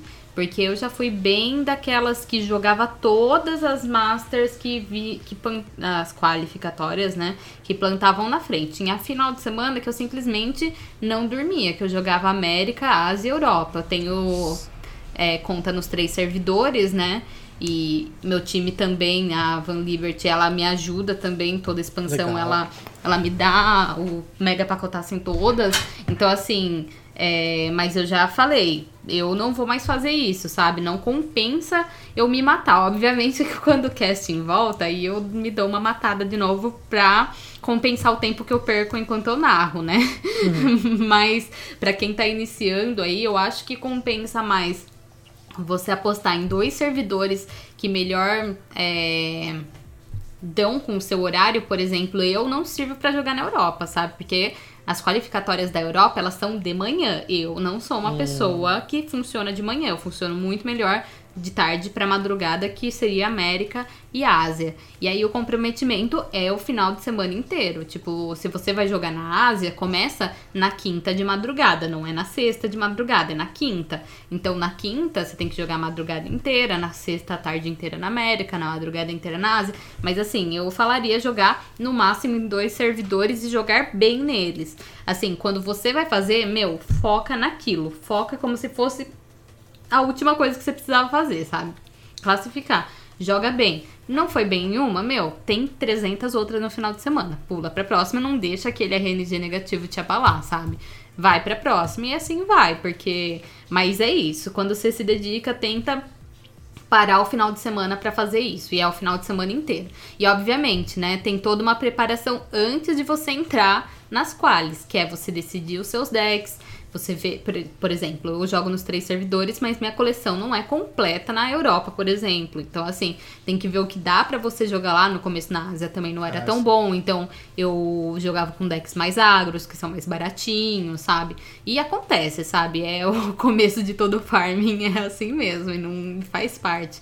Mas não é porque você tem poucos decks que, que é ruim também, né? Junta ali seu pó pra fazer os decks que você precisa pra jogar uma MD3 e bola pra frente. Mas basicamente é isso, tem essa preparação no final de semana, que você tem que estar inteiro focado, obviamente que é muito importante as pessoas que moram com você entender o que você tá fazendo, pra elas respeitarem esse seu momento. Aqui em casa eu vivo disso já faz cinco anos e ainda é difícil. Então vocês imaginam, né? Tentar que Sim. ter essa conversa, né? E, e a preparação de antes, né? A gente tem aquele site EA Tears, que ele é muito maravilhoso. Se vocês puderem deixar aí na descrição para quem puder entrar, né? Lógico. Lá eles têm. é, eles colocam todas as qualificatórias, colocam todos os jogadores. Então, assim, o que, que eu faço? Eu pego todos os top 8 de todo final de semana e vou abrindo conforme as qualificatórias vão acontecendo pra eu ver o que tá bom no meta. Pra eu ver, ah, o que que tá tendo naquele servidor. E obviamente que o meta muda de servidor pra servidor, como você tinha comentado, né, Morse? Então você vê, ah, na Ásia tá rolando mais, sei lá, é, sei lá, Highlander Druida, Highlander Mage e Galacron, e Galacron Warrior, sei lá. né? E aí você vai, ah, e aí, o que que eu faço? Eu jogo com esses decks? Ou eu tento counterar? Ou eu tento mudar minha estratégia? Tem que fazer esse estudo analítico e você tem que entender é, o que é bom, já entrar naquele campeonato entendendo o que, que é bom contra o que, pra você não precisar passar por todo esse processamento de pensamento, toda a rodada, todo o campeonato. É, é, acho interessante isso que você comentou de que quantidade, né? É, o pessoal pega muito, fala assim, ah, vou jogar todas as qualifiers. Né? Inclusive, eu eu me, me recordo muito do, do CCG, um abraço né, pro CCG também, quando ele tava jogando as qualifiers e a gente tava, na época, em período da, da Combat Club, e ele falava assim, nossa, eu tô muito cansado. E eu cheguei a comentar com ele, eu falei, cara, será que não dá um staff mental, né? Você pegar e jogar todas as qualifiers, será que não rola às vezes dar uma diminuída, né? E assim, ah, não vou jogar todas, vou jogar 70% e vou dormir melhor, É. né? Porque É, ah, vou jogar vou- que eu acho que esse tempo pra dormir, dar um reset assim é fundamental, sabe? Eu acho que assim, você tá jogando na América, tem, sei lá, duas horas de pausa até começar o próximo da Ásia. Tenta ir pra fora de casa, sabe? Coloca sua cara no vento, vai ver o sol, dá uma andada na esquina de máscara, de preferência, né? lógico. É, mas vai passear com o cachorro, sabe? Sai do seu quarto, sai do seu ambiente de jogo, né? É, dá uma respirada. Eu falo que eu sempre tomo muita água durante os jogos pra sempre estar oxigenando o cérebro, sabe? Tentar num, num não sei, pra mim, pelo menos o café ele não anda me ajudando tanto é, no sentido de acordar, de me deixar ativa, tá me deixando ansiosa, o que é pior. Eu amo café, tanto que eu tô com a camisetinha do Coffee Time Sim, aqui. sim. Mas assim, é, perceber essas pequenas coisas.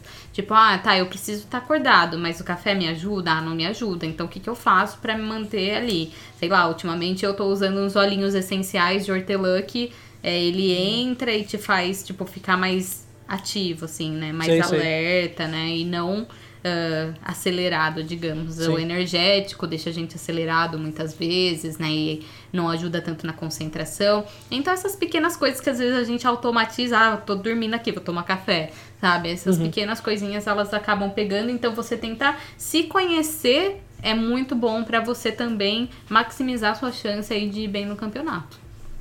Com certeza. Esse, esse negócio do, do energético aí também é, tem um pouco de, de- Tem gente que fala que vicia. Eu tomo energético todo dia há uns 3, 4 anos e não tô viciado até hoje. Então não sei. Incrível, incrível. Não, não, é, é lenda. Mas uma coisa é curiosa, é, e, e trazendo um pouco aqui dos fighting games, que como o- o- não fui eu que falei hoje, foi o Morph.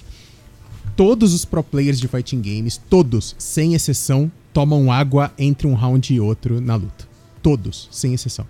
É água, não é energético, não é café, não é, é água. Todos eles tomam água entre um round e outro da luta. É, é curioso, né? Como isso dá uma, uma, uma refrescada, parece, né? Parece que a- ajuda a pensar melhor, né? Uhum, exatamente, é. Ele oxigena o corpo, o cérebro, né? Então, te faz ter mais clareza, né? Agora, você estava falando sobre essa, essa rotina de estudar o meta e de, e- e de jogar propriamente as qualifiers, né?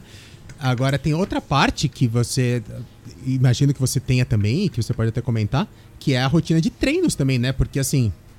Jogar ranqueada não treina ninguém pra nada, porque o meta é outra, completamente diferente, os decks são completamente É, diferentes. claro, assim, se você quer sentir um deck, eu acho que a Ranked tudo bem, sabe?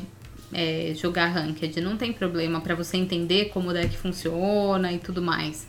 Mas, realmente, se você quer treinar, não é na ladder que você vai fazer isso. Né? Na semana passada a gente tinha o desafio Digio lá pra jogar. E eu e o Leandro a gente se preparou juntos, então a gente continuou. Eu sempre me preparo com o Leandro pra maioria das coisas, né? É, E aí eu e o Leandro Leal a gente pegou e falou: ah, vamos então ver o que a gente quer jogar pra Master. Se nossos decks coincidirem, a gente treina junto que a gente precisa saber pra ir, né, pra ver a line-up e tudo mais. Tanto que eu não levei a mesma line-up que o Nalgdan, né? É, a gente sempre costumava bastante levar decks iguais porque a gente joga muito juntos, assim, a gente se ajuda muito nessa parte de preparação e de treino e tudo mais. Mas dessa vez a gente não tava batendo nas ideias, a gente tava com ideias diferentes, a gente tava com. É, tipo, a gente gostava de decks diferentes no meta, né?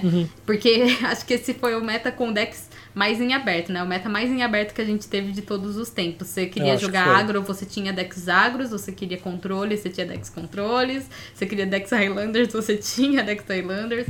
Então, eu acho que foi um meta muito em aberto e eu me identifiquei muito mais com o Leandro Leal. E aí a gente se né, ficou treinando ali vários dias juntos. E acabamos definindo a nossa line. Eu fui bem, ele não foi tão bem, né? Tanto que a gente se enfrentou em uma das rodadas. Jogou junto, então. Foi De uma- novo. É, foi De- uma de novo. super mirra. É, a gente tinha se enfrentado em uma final de qualificatória, né? E ele É, acabou exato. ganhando de mim. E Dessa vez, na, é, ele ganhou pra se qualificar pra Master agora. Aham. Inclusive, eu me qualifiquei por top 8 só pra variar, né? Mas enfim. Ah, mas você- você- é, E.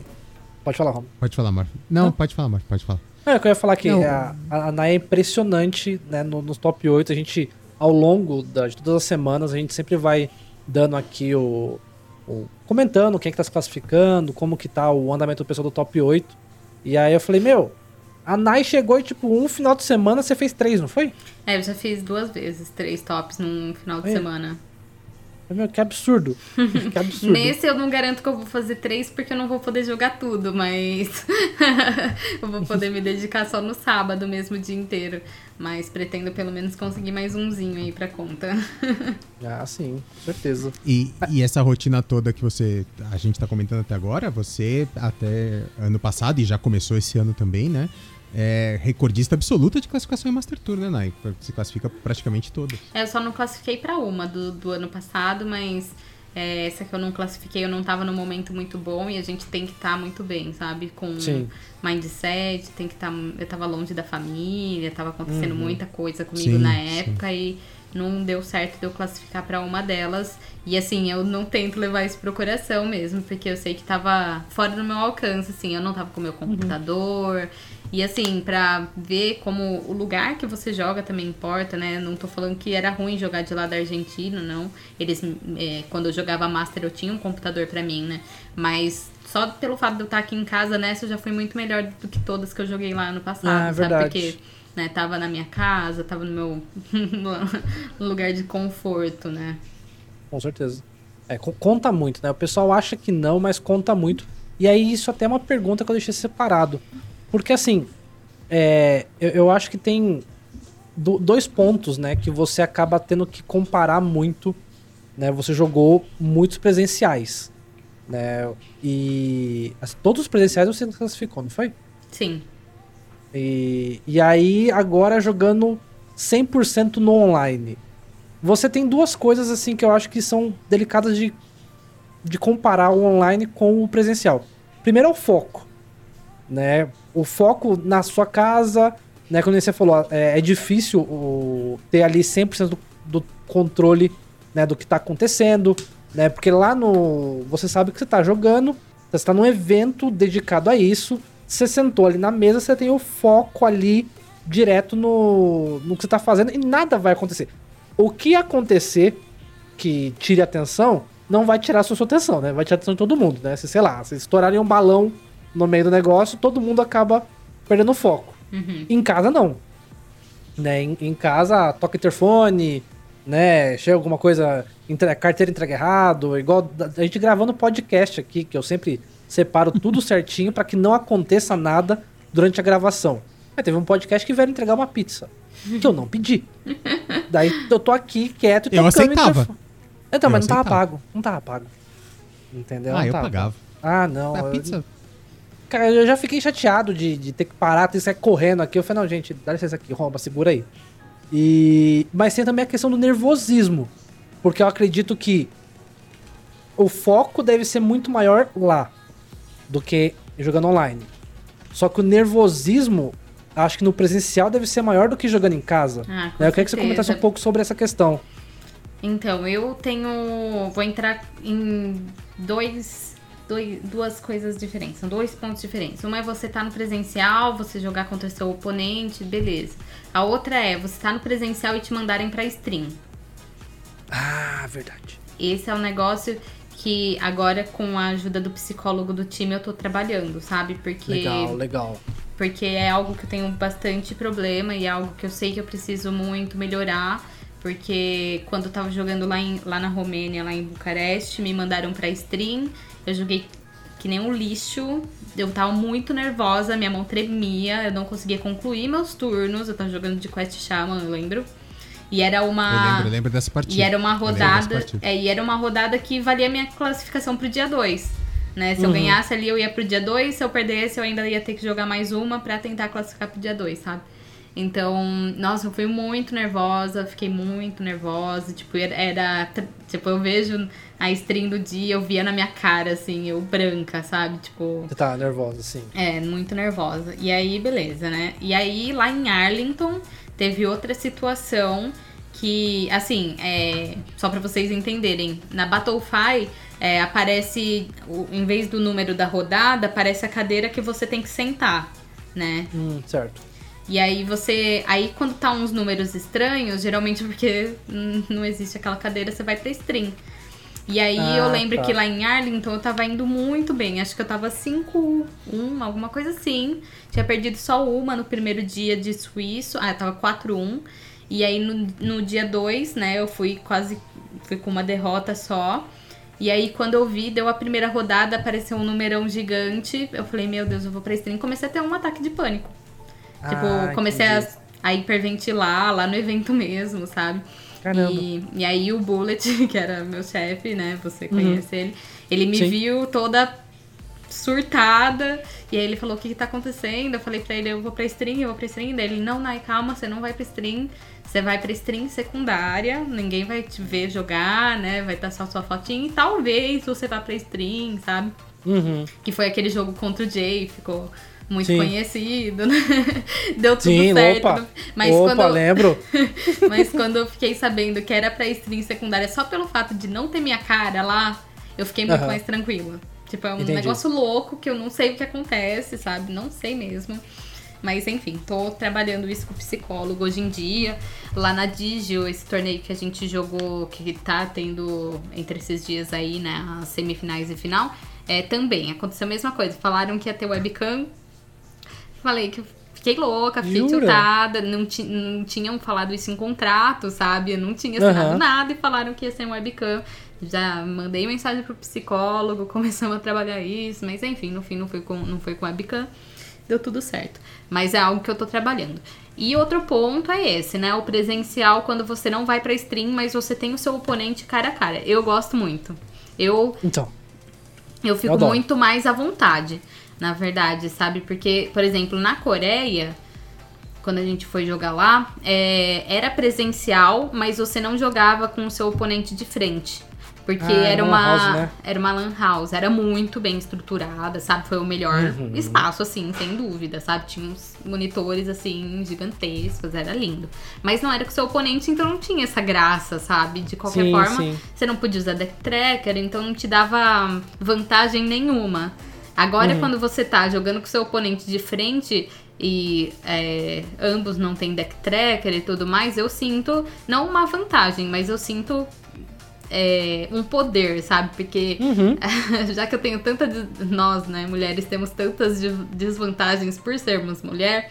Eu uso isso a meu favor quando eu jogo presenciais, porque o cara sempre. ah, Sempre não, né? Mas alguns com certeza vão se sentir mais tocados por estar jogando. Intimidados. intima- intimidados por estar jogando contra uma mulher. E, e é isso. Ah, cara, Mas a- aproveitando, aproveitando que você tocou nesse assunto, né, explica pra galera como é que é um presencial. É pra Muita gente, e eu inclusive até não faço ideia de como é um presencial. Como é que é? Você chega lá, você joga em tablet, você joga em computador? É, como cada que um funciona? leva o seu dispositivo, geralmente, só na Coreia que a gente tinha os computadores, mas geralmente você que leva o seu dispositivo, ninguém pode usar Deck Tracker, ninguém pode usar o EA Tiers, só pode usar a Battlefy. Você pode consultar o deck do seu oponente durante a- a- o jogo, mas só em Battlefy, você que tem que ser- ter seu dispositivo. Por exemplo, eu tenho minha tablet e tenho meu celular para olhar deck- a lista. E você pode fazer anotações, tipo, você pode fazer o seu próprio deck tracker manual, digamos Manual. assim. Tipo, você Certo. vai, mas óbvio que você não anota tudo, né? Você vai anotando assim as informações que você acha pertinente e tudo mais. É assim, basicamente, aí toda rodada é, você é designado para ir para um lugar, então você tem que se mover para esse lugar, né? E encontrar com o seu oponente lá. E, e- e- e- pesa muito, por exemplo, você sentir na cara dele se a mão dele tá ruim, esse tipo de coisa? ah, você tem, chegava a tem, usar isso? tem jogadores que é bem. que são bem trans, mas depende muito, né? Tem jogadores que são muito transparentes, tem outros que não, tem outros que xingam, que batem na mesa, que batem mouse. eu joguei contra o Muzz em Arlington. E eu Uhum. lembro que eu descobri uma série aleatória, assim, do meu druida, sabe? E na hora que eu joguei a segunda série, ele fez assim, sabe? Tipo, fez assim. então é bem legal, eu, eu adoro. É, eu, eu- acho que assim, é- essa parte do, do contato, e, e, assim, é até por isso que eu, que eu gosto muito né, de acompanhar jogadores né, que, que são assim, transparentes, porque eu acho que no presencial isso conta muito. É, eu né? acho. E o Reis mesmo fala que ele sabe disso. Que Ah, ele é é. um pouco afetado por conta disso. Eu gosto bastante. Eu fico, na maioria das vezes, se eu tô bem é, focada com os meus decks, assim, eu fico encarando o meu oponente na hora da jogada dele, sabe? Uhum. Com uma poker face, assim, pra tentar atrapalhar. Eu sou dessas. Lógico. Não, tá certo, tá certo. Eu acho que tem que ser assim mesmo. Eu- conta muito, né? E até eu tava conversando sobre isso, a gente já prometeu um podcast aqui sobre mind games, né? Sobre o quanto Uhum. que impacta na, na parte psicológica, né? Quando o jogador, ah, queima uma carta, ou ela fica por último no deck, ou quando o jogador, né, perde ali um letal, o, o quanto que impacta a parte psicológica, né, do, do, joga, do jogo. E eu comentei essa semana, eu tava conversando com um amigo meu sobre Pokémon TCG. E, e eu falei que eu tô com saudade, porque eu estou muito acostumado com o Hearthstone, de não ter esse contato visual. Uhum. Né? Porque os eventos presenciais que eu cheguei a participar, né, que até mesmo o Tuês, não era frente a frente. Uhum. É diferente. E quando você vai jogar um card game como Pokémon, Magic, no físico, o seu oponente tá ali, né? Diretamente na sua frente, a na mesa ali, o, o mesmo tabuleiro, olhando pra você. Então, é, é muito interessante o- a- você pegar o cara olhando assim pro Mulligan e já falar assim, hum, tá ruim o Mulligan, é? Né? Aquela carinha que o cara entrega pra você já fala assim, hum, beleza. E eu tô sentindo saudade disso, né? Mas infelizmente estamos em tempos que né, temos que nos adequar É. né, e aguentar aí até logo logo. É, eu tava, tava falando isso com o Naugdan, né? Que espero que ano que vem voltem os presenciais, porque essa era a graça, assim, de competir, sabe? Sim. Era saber que você ia, sei lá, você nem sabia pra onde você ia ainda, mas ano passado, por exemplo, ia Também. ter, ia ter no Canadá, eu tava classificada pra jogar na Suíça, sabe? Tipo, poxa, e perdemos tudo isso, sabe? Então eu espero que ano que vem a gente volte a ter esses presenciais, porque era incrível, fazia parte, assim, né? E tinham amigos nossos do Brasil, mas que a gente acabava só vendo na Master, né? Tipo, o Fled mesmo, o Lucas DM, É né? O Reise. A gente acaba vendo nas viagens e a gente sempre dividia os Airbnbs juntos, então a gente Uhum. fazia uma república, a gente fazia ia lá uns dias antes pra treinar todo mundo junto, ia fazer compra junto, sabe? Tipo, era um negócio inexplicável, assim, era muito da hora. A gente juntava Pô, com os portugueses, né? Que a gente tem Uhum. uns amigos de Portugal que sempre classificam também. Nossa, era muito legal, mas infelizmente espero que em breve a gente volte. Tomara. E tomara. a, a última, a última que ia ter presencial, que era na Suécia, né? Se eu não É me engano. Suécia. Eu falei errado. E, e já tava tudo certo, você tava com passagem comprada e tudo, ah, né? não, quando na verdade, não, na verdade era pra Bali, né? Ah, é de Bali, é de Bali que foi Eu tava. né? A gente ia passar quase um mês em Bali. Caraca, sério? É, porque, Que né? a gente- Porque assim, a, a viagem é muito longa, é tipo da Coreia. Quando eu Sim. fui pra Coreia, eu fiquei 20 dias lá. Pra compensar, porque, meu, a viagem é tipo surreal de longa. E aí a gente falou, em Bali as coisas são muito baratas e lá é muito paradisíaco, assim, é lindo, Uhum, né? uhum. Então a gente tinha fechado de ficar metade do tempo em um Airbnb e depois ir pra outro canto do país, assim, a gente tinha fechado absolutamente tudo. Daí cancelaram, mandaram, é, mudaram pra Los Angeles. Aí a- graças a Deus, eu sempre tive time pra dar suporte nessa parte, sabe?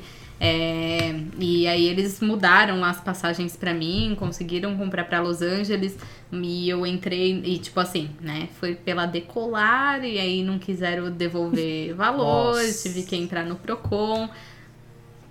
Foi uma sujeira, né?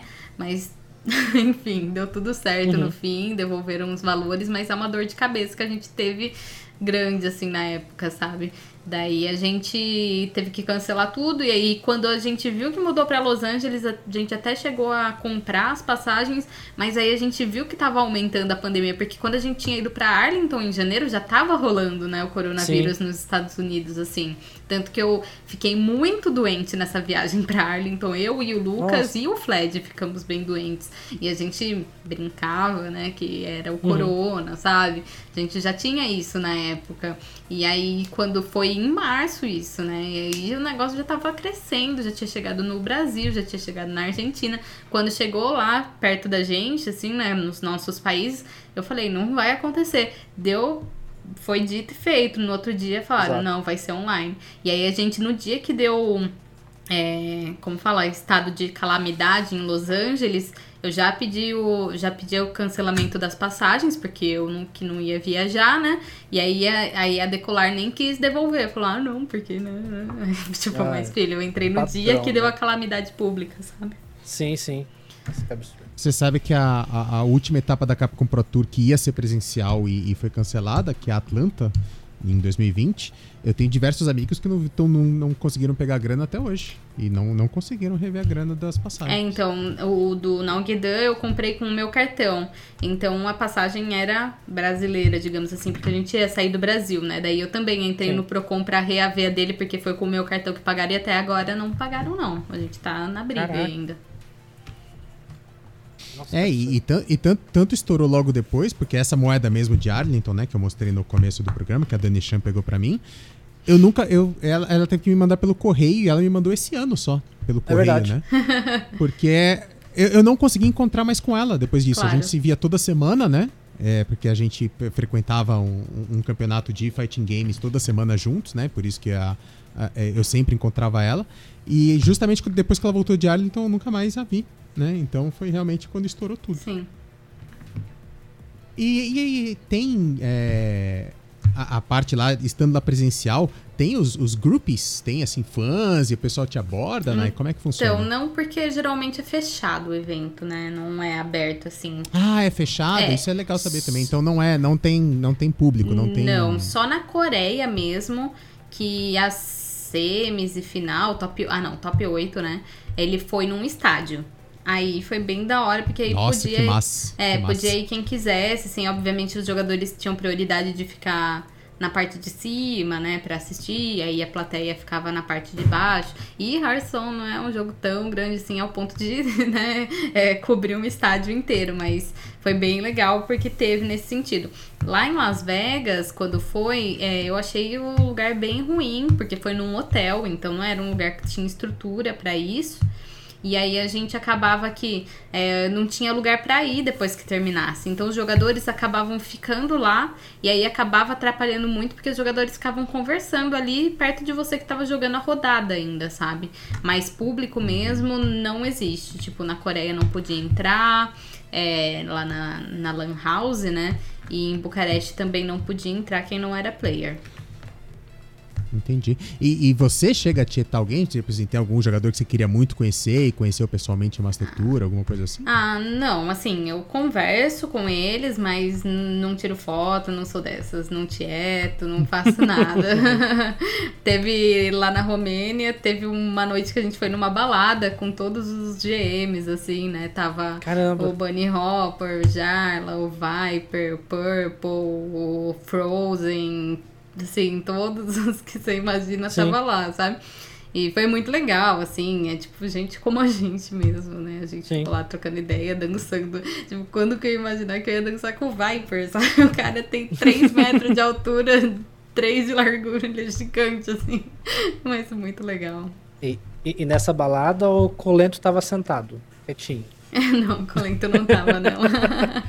O pessoal fala que o Nossa. Colento, ele é muito na dele, né? Gente, teve uma situação minha de Arlington que eu tava jogando contra o Muzzy. É, foi nessa rodada, né? E aí eu tava lá jogando, beleza, né? E aí na hora que eu olhei, assim, bastante gente já tinha terminado os jogos, né? Eu geralmente já levo esses decks bem demorados, sabe? E aí, é, boa parte sim já tinha terminado. Aí na hora que eu olhei, assim, o Colento tava olhando o meu jogo sentado do meu lado. Caramba, Esse foi um dos momentos que eu fiquei bem nervosa, assim, porque imagino. eu olhei o Colento julgando a minha tela ali. Eu, meu Deus do céu, que nervoso. É, an- antes de comentar sobre isso, eu quero agradecer muito ao Tesde aí, chegando com toda a galera, toda a Rosângela. Muito obrigado, Tesde, por mais essa força aí. Esse rostinho todos bem-vindos. Estamos aqui com a Nai, falando sobre Masters Tours e aventuras aí do presencial e do online. É, pra quem E- tá chegando mas- agora, esse é o Trocando Cards Podcast. A gente grava toda terça-feira à noite. E hoje a Exatamente. convidada é a Nai. Estamos falando aqui de Master Tour. E Nai, que países você visitou já, graças ao Hearthstone? Então, acho que todos que eu visitei foi graças ao Hearthstone, na verdade. O único que eu tinha ido antes tinha sido na Argentina, turismo, né?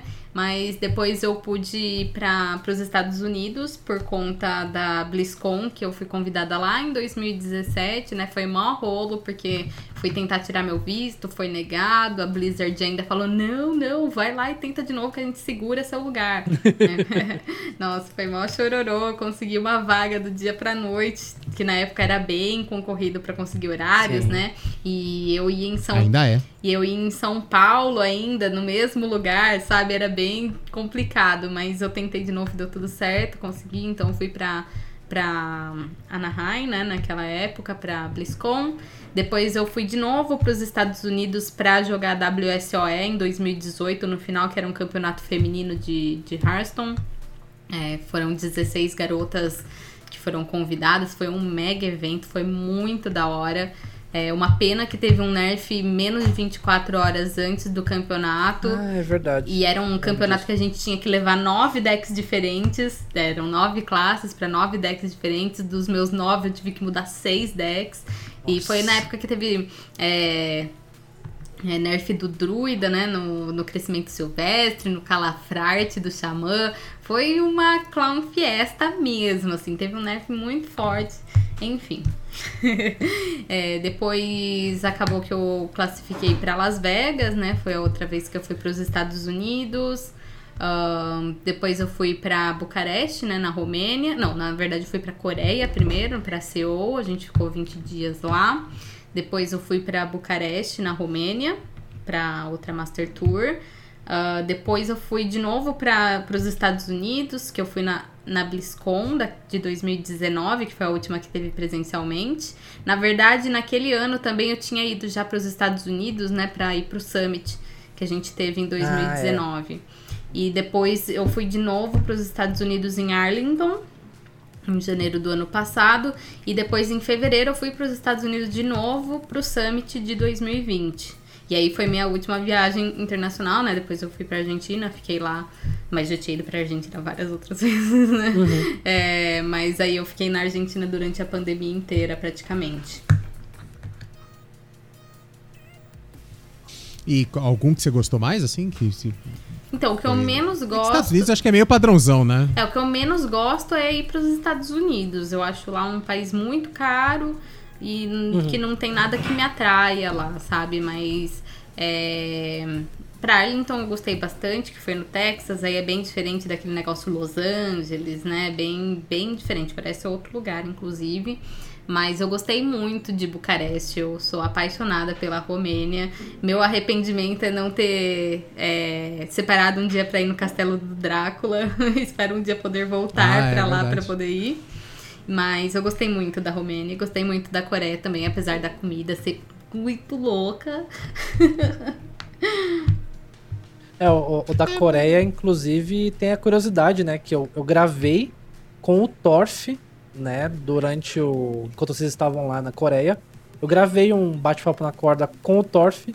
Só que foi o primeiro e último episódio, no caso. Assim, foi o primeiro episódio que eu fiz com alguém internacionalmente. Mas foi o primeiro que deu problema na Ah. gravação.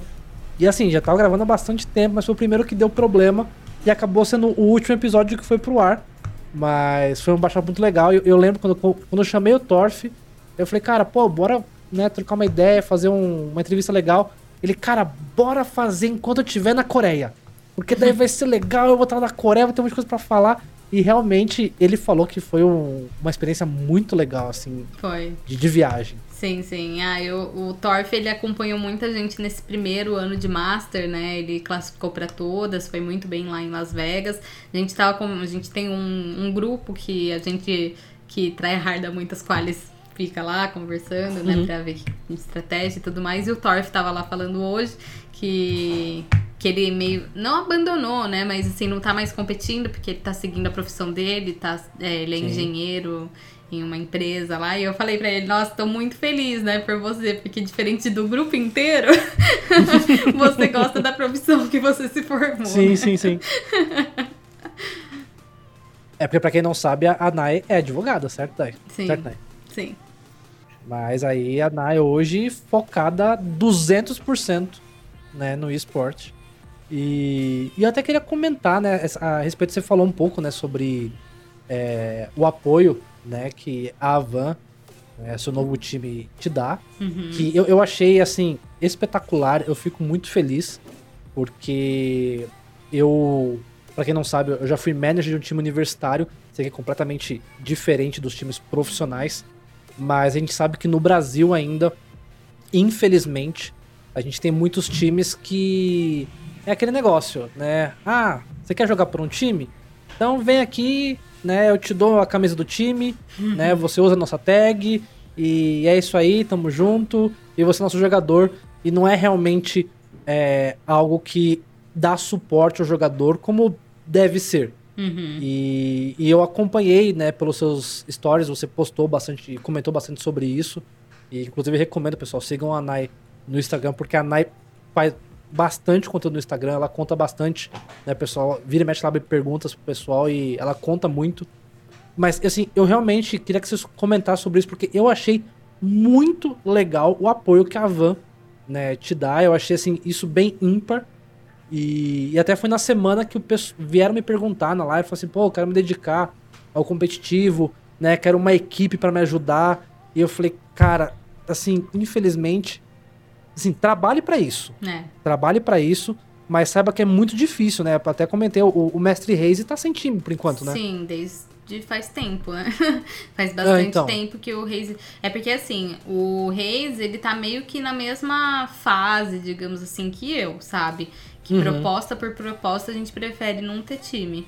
Né? Certo. Porque, como você falou, tem muitos times que eles acabam se aproveitando muito, acabam acaba que a pessoa perde mais do que ganha, porque você Uhum. faz muita publicidade pro time meio que gratuitamente, você tá usando a sua imagem pra promover alguém que não te dá nada em troca. Então, assim, tem que tomar muita, muito cuidado pra quem tá entrando aí, principalmente streamers, né? Porque tem times aí que agora estão contratando streamers também, mas com umas propostas tão mequetrefe aí que dá até vergonha, sabe?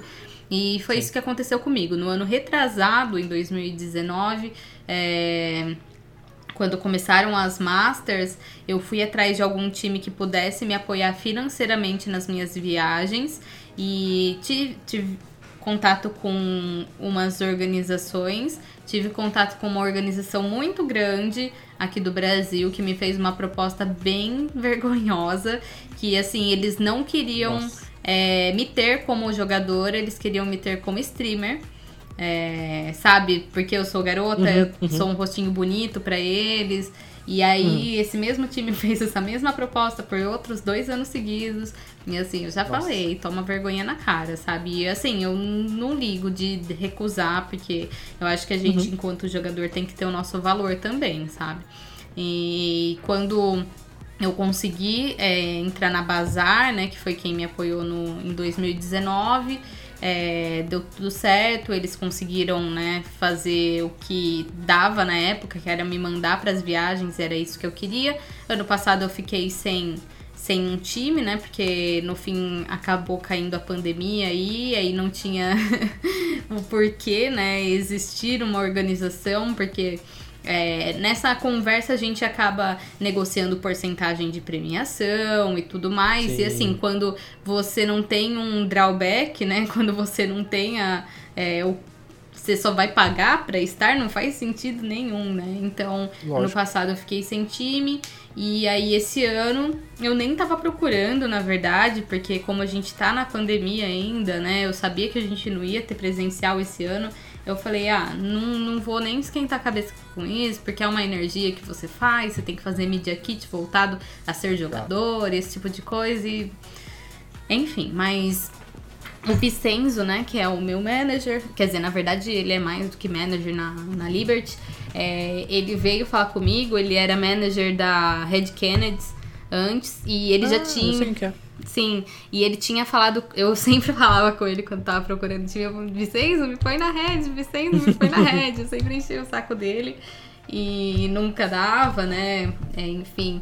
E aí, quando ele entrou na Liberty, ele me mandou mensagem e falou, Nai, acho que agora vai rolar. Aí eu, nossa, é sério, porque assim, eu não tava procurando, né.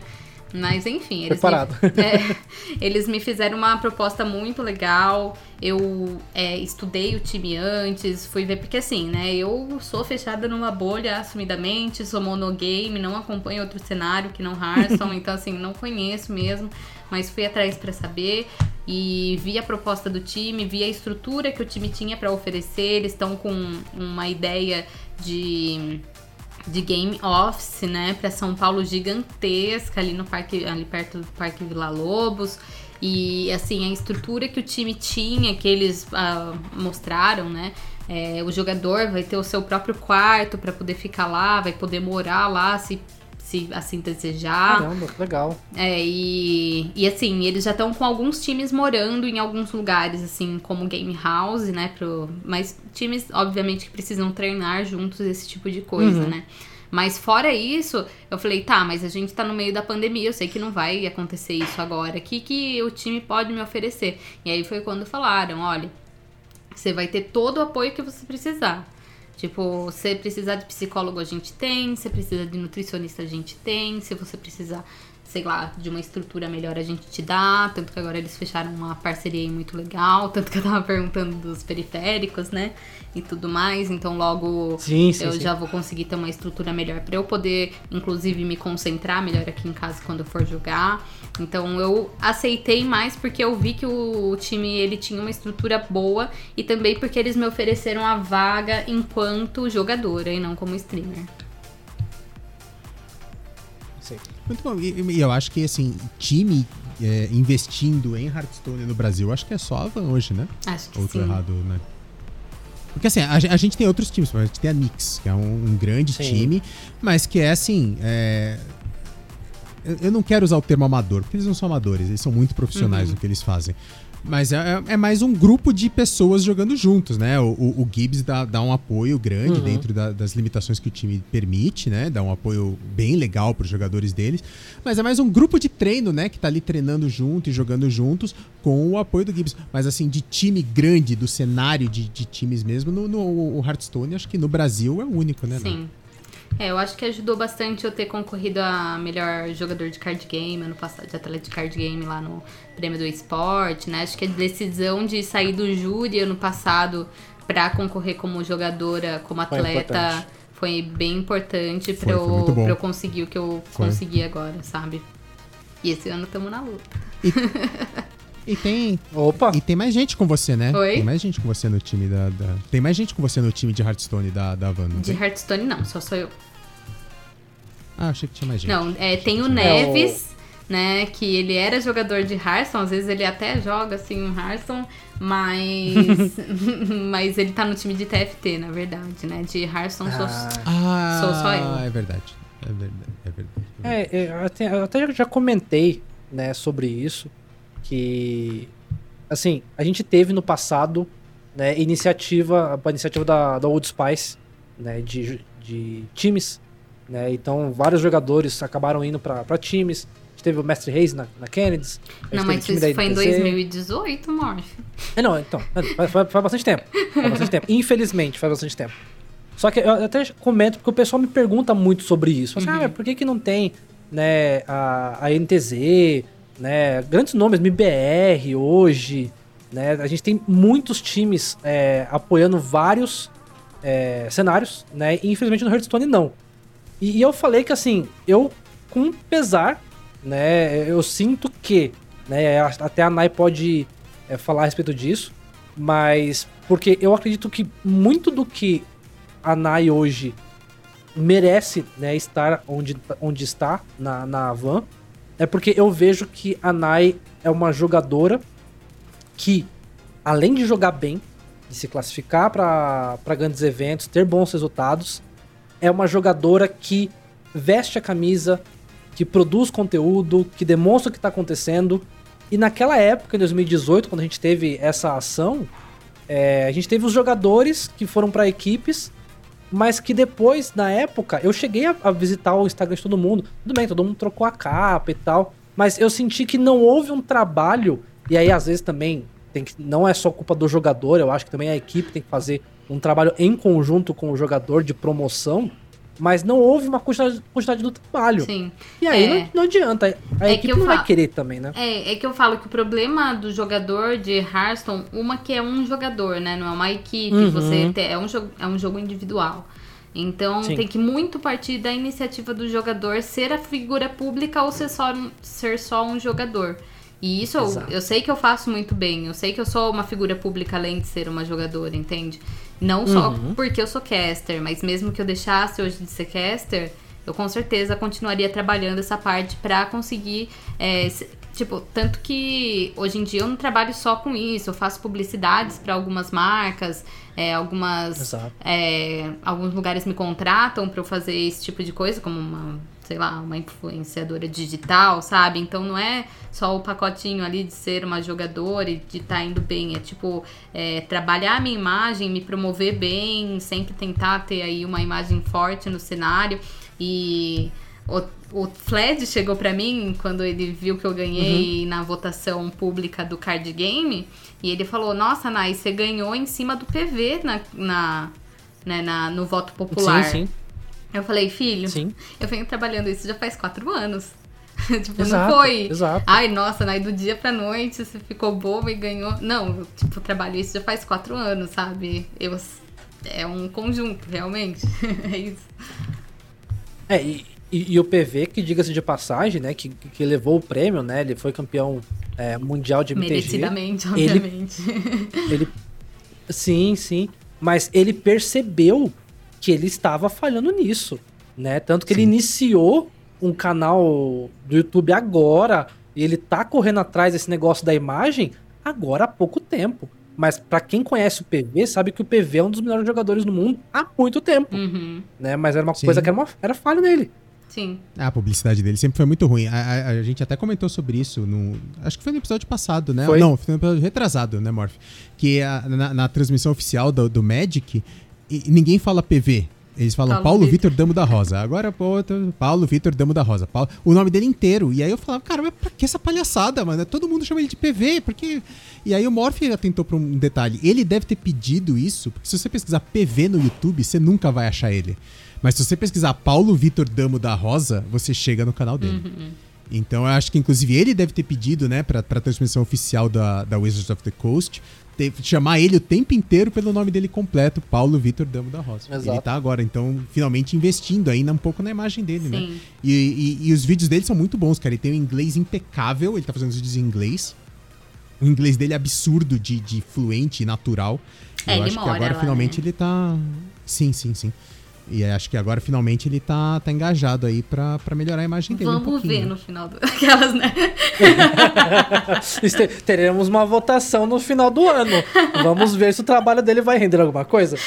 Mas é engraçado até o Roma falar sobre isso, da, da questão de conteúdo em inglês. Hoje você tá criando em inglês, né, Nai? Então, eu tô criando em inglês, mas é, me deu um estalo essas du- duas últimas semanas. Tanto que eu não tô Uhum. fazendo stream, né? Tanto que eu tava me preparando pra Master e tudo mais.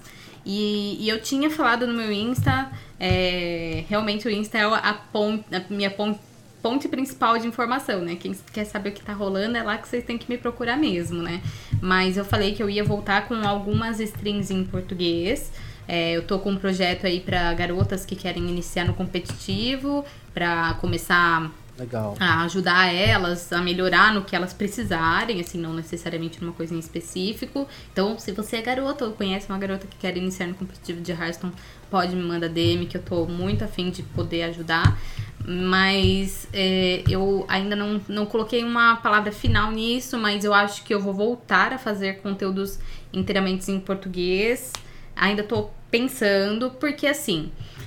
Ah, vou entrar em um assunto meio polêmico, mas é, a Blizzard ela recontratou a gente esse ano, né? Ela é, teve a nossa contratação de novo, ah, só que a gente perdeu muitas strings locais, muitas, assim, não foi tipo, foi mais da metade. E foi um choque, assim. A gente tinha noção de que a gente podia não ter a renovação esse ano, porque a gente sabia da situação ESL e tudo mais. E quando falaram que a gente ia ter, tudo bem, ah, vamos ter, mas outros lugares vão ter. Quais outros lugares vão ter? Só a Latinoamérica. Caramba. E, se eu não me engano, em mandarim também, sabe? Mas foram só as streams que continuaram. Então, assim, eu pensei pra mim, se eu tenho algo a acrescentar pro cenário, eu vou me dedicar ao cenário que eu posso, que eu sei que, que eu posso ajudar, sabe? É, se eu posso ajudar um pouquinho que seja o nosso cenário a crescer, eu acho que eu quero pôr essa energia no nosso, entendeu? Não pensando tanto em mim, em projetos futuros, porque a minha ideia seria é, começar a narrar para outros é, em outras línguas, né, em inglês, para crescer mais e, né, pensando a longo prazo. Mas eu acho que eu posso continuar fazendo isso. Eu, eu faço aulas de inglês atualmente, né? Continuo fazendo toda essa prática. E eu acho que eu posso me oferecer para narrar outros campeonatos que não os principais, mas para ter um portfólio ainda assim para mostrar para Blizzard mais para frente, não necessariamente na minha stream, entendeu? Acho que esse é o ponto. Então eu acho que eu vou voltar pro português para tentar fazer o nosso cenário bombar cada vez mais, pra gente ter esse reconhecimento, pra Blizzard sempre poder contar com a gente, com a gente ter a nossa regionalidade sempre nos esportes. E aí, inclusive, mandar um, um beijão pro Eduqueza, né? Que te ajudou bastante Muito. nessa parte de preparação do inglês, não foi? E assim, cara, uma- um dos momentos mais foda que eu acompanhei de você, Nai, é, o momento de chat aqui, foi quando você narrou com a Dia, que é, é a minha caster, uma das minhas casters favoritas de, de Hearthstone. Sim. E quando você narrou em inglês com ela, cara, aquilo foi muito legal. Foi muito Sim, legal. é, então. é, eu, É, assim, o- me, até- arre- me arrependo muito de ter aceitado aquele convite naquela época, porque hoje eu. Hoje, e na época mesmo, depois daquilo, é, foi, foi naquela época que eu comentei que eu tava muito conturbada, eu não tava bem. E eu sei que eu não fui bem naquele casting, sabe? Eu sei que eu poderia ter ido muito melhor. É outra coisa que eu tô tentando trabalhar, que é esse meu inglês em momentos que eu preciso utilizar realmente ele. Tipo, na aula eu vou que vou, sabe? Até na stream, assim, que eu tava me acostumando, até que tava indo. Mas quando eu preciso fazer reuniões, quando eu preciso fazer o casting em inglês, eu fico muito nervosa. É a mesma coisa do jogo de câmera, sabe? Eu fico aterrorizada. E eu não fui bem naquela narração, e eu sei que era uma narração que a Blizzard inteira tava contando comigo e eu sei que eu desapontei, por isso que eu tentei fazer esse drawback pra mim e tentar fazer as coisas em inglês, mas eu sei que eu posso chegar lá da mesma forma, de outras maneiras, e enquanto eu puder ajudar a nossa comunidade a crescer mais, eu vou tentar também. Nossa, mas assim, eu, eu entendo sua autocrítica e, e- e respeito ela, mas eu gostei bastante daquele casting, gostei mesmo, né? De verdade. É, eu, eu tava me esforçando bastante, mas. Mas eu sei que poderia ser melhor e eu sei que meu inglês não foi tão fluido quanto eles gostariam. Não, eles não me falaram isso, mas eu sei, assim, que, tipo, não tem como comparar o meu inglês com o da Gia, por exemplo, sabe? Tipo, não tem. Isso é Entendi. fato. Ah, mas ela, é, mas, ela, mas ela faz isso há Claro, muitos anos. eu sei. Né? É. De casting inglês. Você tava começando. Não, eu acho que você tem que se cobrar menos. Foi fantástico, são duas casters que eu adoro e, e- e- cara, foi muito legal. Eu achei muito foda. É, e, e, e assim, fique, fique tranquila que assim, você foi anos luz, sabe, assim, melhor do que eu e o Roma narrando Nations Division, né? Onde o Ah, Roma era aqui.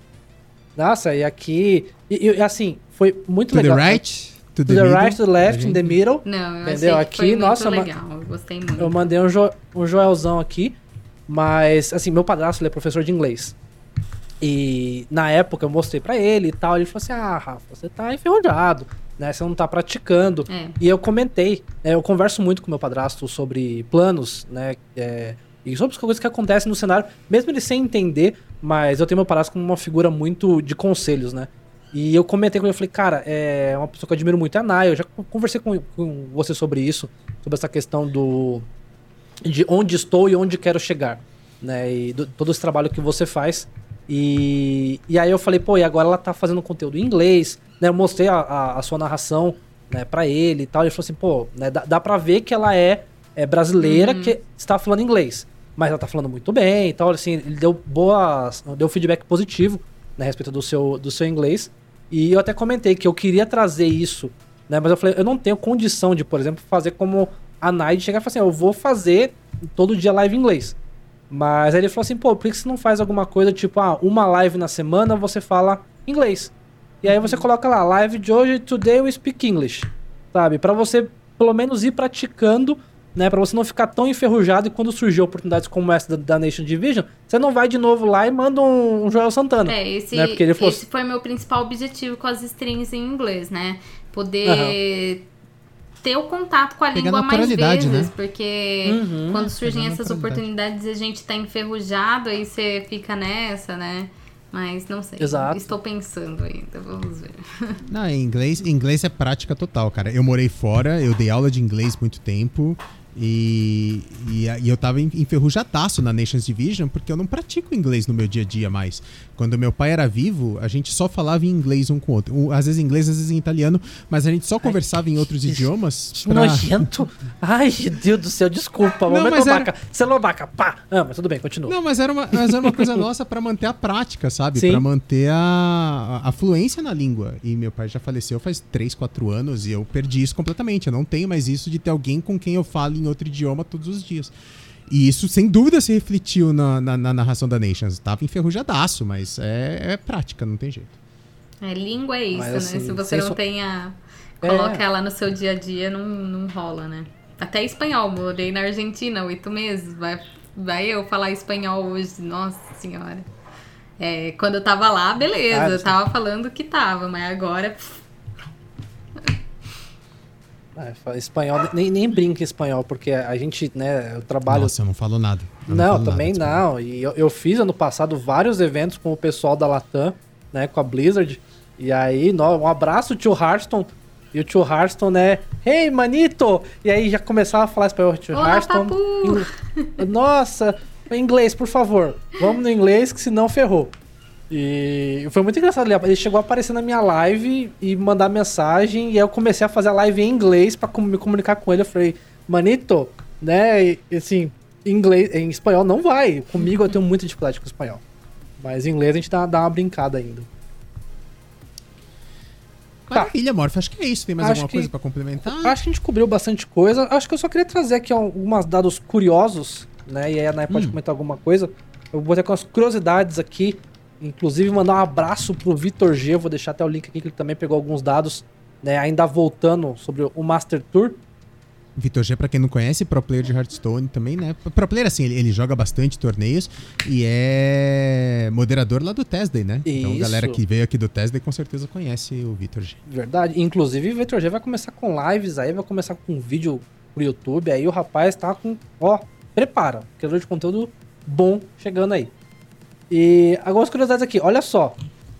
De 392 jogadores do Master Tour, apenas um jogador levou caçador. Como assim, Nai? Como assim?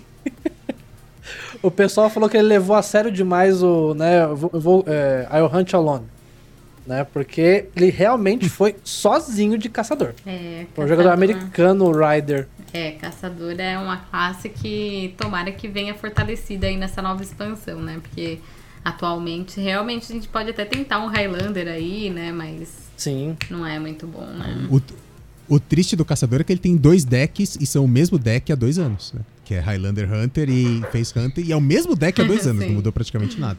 Agora, agora vai mudar, não adianta. Ah, a gente trouxe também aqui que Ladino e Bruxo foram as maiores win rates do campeonato, com 53%.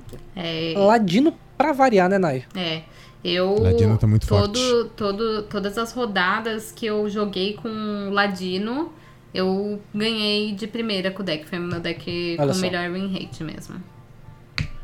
Absurdo. E agra- agradecer o CCG trazendo uma galera aí, sejam todos bem-vindos aí. Cabeça de elefante. Colo- coloquei aqui, todos do top 8 tinham Ladino, né? Então, né, mostrando aí como realmente a classe tá forte. Seis tinham Guerreiro, um só tinha Mago, mas dois tinham DH OTK e foi incrível. Eu achei poucos DHs, né? Acho que no meta do último ano, esse é o meta com menor número de DH, não, Nai? Ai, graças a Deus, né? Graças a Deus. E assim, E- e, e eu, as- e eu acho ainda. É, é, esse não ia ser o meu podcast se eu não falasse mal do DH OTK. Opa. Porque é um deck que eu odeio, não suporto. Acho que é Jura? erradíssimo. É, Eu é também. muito errado você poder dar mais de 30 de dano em um turno com menos de 10 manas. É isso. Ah, sem sim. ter comprado menos da metade do seu deck. Tipo, é ridículo. Não, não pode Entendi. existir um deck desse no, competi no competitivo, não. Não pode existir um deck desse, ponto. É, e, e engraçado que a Blizzard vem tomado é, bastante decisões, bastantes nerfs e balanceamentos pra evitar justamente isso, né? Então, a gente teve nerfs no Priest. Poxa, ela sempre que- odiou deck OTK. Por que, que não nerfou o Aham. único que eu odeio? Mas eu, eu, eu vou falar que, né, do- dos decks de, D- de DH, eu, como jogador que não sou fã de decks agros, né, o, o deck anterior, do meta anterior, o Soul Fragment, era o meu deck favorito de DH. E, e agora esse OTK é ainda um deck que eu gosto de jogar. Mas, né, mas só pelo, pelo fato realmente de É. não curtir jogar de agro. É, que o que aconteceu com o OTK-DH é que ela acabou não nerfando porque é, no, no meta, né, dos, de players casuais aí, né, ele não era tão forte mesmo, não tinha uma win rate muito boa, né. Mas se você Sim. joga no High Legend é bem complicado. E ali as classes mais jogadas, Ladino, Sacerdote e Druida, né? Foram as classes que mais tiveram né, decks trazidos e partidas jogadas nesse Master Tour. É, essas E três assim, classes eu, eu mesma trouxe. Ah, sim, é verdade. Sua composição foi então Sacerdote, É, sacerdote Druida? Katum, né? Não era Highlander, é, é sacerdote Katum, Highlander Druida, Highlander Katum Mage e Uhum. Secret Rogue. Olha, você não levou bombas. Oh, não levei, não era um. Eu não, eu não achei que era um meta bom pro Bomb. Entendi, E, e- E, e assim, pro que, né? pro que eu queria counterar, né? O meu counter era no sacerdote mesmo. Por isso que meus Uhum. decks eram Katum, né? Pra melhorar bastante aí a matchup. A Mirror não tinha nem como. não- era impossível de perder. Por isso que minhas matchups também eram muito longas, né? Porque era pra counterar Sim. o Sacer. Então, geralmente, a pessoa abria 2-0. E aí eu fazia o reverse sweep em cima do sacerdote, que eram partidas bem longas. Legal, legal. Olha, estratégia, estratégia. E eu deixei esse assunto né, realmente pro final, né? Porque a gente, o pessoal que acompanha a gente aqui no Trocando Cards, sabe que toda semana a gente traz meio que ali um, um- meta, né? Assim, ó, uma recomendação de decks pra você jogar. E aí o Roma falou, pô, o que a gente vai recomendar essa semana? E eu falei, cara, eu não quero recomendar nada essa semana, porque a gente já teve a informação aí de cartas que vão ser é, Terço Nerf revertido. E a gente não sabe exatamente quando, né? Espera-se que no dia 23, mas a gente não sabe exatamente quando. E aí eu falei, a gente vai lançar isso aqui, e aí depois o pessoal vai falar assim, pô, mas mudou tudo.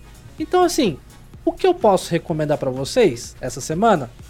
Peguem aí os decks, né, pra vocês terem, tiverem curiosidades do pessoal que jogou a Master Tour. Né? Ladino, principalmente, tá muito bom. Uhum. Eu acredito Highlander que... Druida. Highlander Druida que a Nai levou, eu tô adorando jogar com esse deck na ladder, cara. Tá Então, muito legal. É, é um deck divertido e bom, né, Nai? É, o único é que é muito caro, né? Então, pra quem não tem o seu Ah, é pozinho aí, guarde, porque logo tem expansão nova, né? Não compensa craftar um deck novo nessa altura do campeonato. Tem o Spell Damage Mage lá, o Mago de Dano Mágico, que é um deck bem Uhum. baratinho e ele tá muito bom também. Então aí, pessoal, ficam essas dicas aí enquanto a gente tá finalizando aqui. E pra Posso você fazer que... uma, uma última pergunta Com pra, pra gente certeza. fechar? É, é, não é exatamente dentro do assunto, mas eu queria muito a opinião da Nai sobre esse assunto, pra gente fechar e vai dar um, um recorte bonito esse, esse assunto aqui. A gente falou na semana passada, Nai, que o Magic the Gathering ele é um jogo 100% sem geração de coisas aleatórias. 100%. A única aleatoriedade num jogo de Magic é a compra de carta. Você não tem geração de carta, você não tem Discover, você não tem nada disso. É, não tem é, Yogi fazendo magia aleatória e tudo mais. É, o como você vê esse meta created by que a gente tem muito forte, principalmente nesse último ano agora, como que você vê isso no competitivo, Nai? Ah, é complicado, né? Mas. o que dizer, né? É que é uma mecânica que a gente tem muito presente no Hearthstone já faz um tempo, né? Então eu sou uma pessoa que tô muito acostumada e assim, eu pelo menos não fico tiltada com esse tipo de coisa, sabe? Tipo, ai, pode acontecer tal coisa. Ai, a única carta que Uhum. salva o jogo é Yogi. Tomei um Yogi. Fazer o quê, sabe? O Reise tomou, né? Aí eu, O Reise tomou eu, o Pyro eu, Blast na eu face. dei, eu dei um Yogi no Leandro que eu fiquei com vergonha, assim, porque era a única carta que poderia salvar, e era a única coisa que poderia me salvar era se o Yogi comesse o board inteiro dele, foi o que aconteceu, sabe? Então, E, Olha e o- só. e o meu Yogi também deu da Pyroblast e me matou. Então, assim, Nossa. é, foi o meu Yogi me traiu. ah, eu não sei, eu acho que faz parte, sabe? Tipo, acho que eu não gosto de ficar levando isso pro coraçãozinho, porque só não tenho nada a ganhar com isso. É, eu, eu, eu- já. Essa semana eu falei na live, porque eu tenho streamado muito BG. E, e no BG a gente toda hora tem ali o, o, percentual das coisas, das chances, né, de você levar e Uhum. tal. E, e eu brinquei que eu, eu, tô quase sendo o RDU brasileiro. né, RDU, acom- acompanho muito o RDU, só não jogo tão bem quanto ele. mas em termos de rage e bad RNG, eu tô juntinho com ele. Né? Entra naquela partida e a, a- o deck tracker aponta. 90% favorável. Nossa, fala assim, beleza, você até conversa com o chat. Aí quando você olha você perde, você fala, como que eu perdi isso? Sabe? E... Mas assim, eu já falei que eu tô acostumado, já. Ainda tenho muito sal, né? Ainda fico bem tiltado. Mas eu falei, cara, é Hearthstone Assim, e eu acho que. Em stream, eu não vou mentir, eu fico bem salgadinha, assim, com algumas coisas, mas porque são matches que não importam, geralmente, né? Uhum. Quando não importa, eu me dou ao luxo de, de dar rage e tudo mais. Agora, Uhum. quando importa, aí sim que eu faço a mentalização de pode acontecer, sabe? Aí acho Certo. que é o inverso do que a maioria faz, mas enfim. Aham, é verdade. eu, eu, quando eu vou pra campeonato, eu vou sempre com a mentalidade de que RNG negativo existe, então a gente tem que estar aberto a aceitar que dói menos. Fato. Bom, pessoal, pra você que chegou aqui na live, na metade, no finalzinho aí, você acabou perdendo, fiquem tranquilos que amanhã estará no Spotify e no YouTube todo esse bate-papo com a Nai. E Nai, eu só tenho aqui a agradecer a sua participação, ter, ter topado estar com a gente. Como eu falei, a gente teve essa ideia de, falar assim, pô, a gente vai fazer um, um episódio pós-Master Tour né? Chamar o pessoal para conversar pré-Master Tour é impossível, porque a preparação ali vai estar bombando. E aí eu falei com o Romo, eu falei, cara, a gente tem que trazer alguém com experiência em Master Tour, e eu não consigo pensar no nome brasileiro, assim, com mais experiência em Master Tour do que na a Nai. o Romo falou assim, cara, só vai falar com ela. Então, Nai, muito obrigado por estar aqui com a Eu gente. que agradeço, eu E- que agradeço o convite de vocês, a abertura aí, falei acho que mais que mais do que a Imagina, pauta. Espero ter acrescentado alguma coisa aí pra quem tá escutando ou pra quem assistiu aqui com a gente. Com certeza. E assim, obviamente, não sei, né, quem no cenário não te conhece, mas assim, fala pro pessoal aí onde o pessoal te achar, quando que você vai ter, ter stream, se já tem planejamento, Então, como que vai semana ser. que vem as strings elas vão voltar, ainda não sei direito os horários, provavelmente serão em português sim. Ah, é, meu canal do YouTube vai voltar a ser bem ativo, eu tive ele bem ativo por um período desse ano, né? Mas agora vai voltar também com bastante conteúdo focado no competitivo para quem quer começar, para quem quer melhorar. Vai ter, obviamente, gameplays aí tiradas também da stream. No meu Instagram, o Morph falou, é uma porta aberta aí. Eu respondo sempre muita coisa lá para quem tem dúvida. Sempre abro caixinha. E aí o pessoal tira umas dúvidas. Também pra quem quer acompanhar meu dia a dia, assim, dia que eu não tô gerando conteúdo ou que eu não tô fazendo nada relacionado a Hearthstone, eu sempre posto lá eu fazendo minhas gororoba da minha dieta. é, meu, conhecer a Nai também, sem ser aí a parte de casting e a parte de jogadora profissional, né? Também ter sempre aberta aí pro pessoal que quer conversar, quer trocar uma ideia. É meu Instagram, Twitter, sempre quando quiser saber realmente atualizações sobre Hearthstone, é mais lá que é mais profissional. E, e é isso. Pô, maravilha, maravilha. Roma, suas últimas palavras então pra gente hoje? Muito obrigado a todo mundo que esteve aqui com a gente nesta terça-feira à noite na gravação ao vivo aqui no, no, na Twitch do Canto do Morph, como já o Morph disse. Você pode também estar ouvindo esse episódio no YouTube e no Spotify. Agradecer demais a Naya por ter aceitado participar aqui com a gente. Eu já falei isso algumas vezes e vou repetir agora aqui na frente da Naya. Existe um pilar de, de, de pessoas influentes na cena que ajudam bastante as pessoas que são menores. É o Card da Manga, na figura da Dai, do Flauzino, o Tesday e a Nai. São, assim, são, são três pilares que realmente dão muita força para outros produtores de conteúdo e ajudam muito a gente. A, a Nai ajudou muito a gente na época da, do Combat Club, sabe? Citando a gente em, em posts no, no, Instagram dela, de como uma referência de competitivo nacional, é, retuitava a gente quando a gente pedia. Então, assim, sempre deu uma força muito grande e mais uma vez está aqui dando uma força legal pra gente. Topou vir aqui bater esse papo com a gente sobre Master Tour. Muito obrigado, Nai. Obrigado a todo mundo que esteve aqui com a gente. E um abraço até semana que vem. E lembrando, pessoal, deixe seu comentário aqui, né? O like é importante, mas deixa o comentário também perguntando o que, que vocês querem, se sobrou alguma coisa aí, faltou alguma informação que vocês querem saber, de repente a gente traz ali um drops ali, alguma coisa do tipo, quem vocês querem que a gente traga, principalmente aí pessoas do cenário, né? Não precisa ser de Hearthstone, lembrando, já tem aí a fila do pessoal que tá pedindo Thursday, estamos produzindo os pudins pro pagamento do Thursday, tá? Vai demorar, que o, o cachê dele é alto, sabe? Fazer pudim não mais, é. Você fez mais? Eu fiz mais. Eu fiz mais 40 essa semana, Morph. Estamos quase na metade já da mas, quantidade de pudins que ele pediu para participar. Mas, mas você lá, comeu tá, tá. quantos? Tá...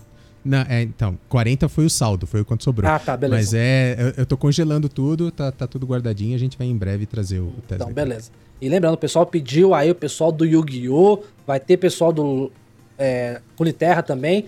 Então, eu só peço, pessoal, deixem nos comentários que vocês querem que, traga, que tragam aqui. A todos que estiveram conosco nessa noite aqui na Twitch, muito obrigado. Chat, vocês foram maravilhosos. E semana que vem, terça-feira, estaremos aqui às 8 horas da noite com mais um Trocando Cards Podcast. Nai, muito obrigado. Tamo junto. Boa noite a todos, pessoal. Tchau, tchau.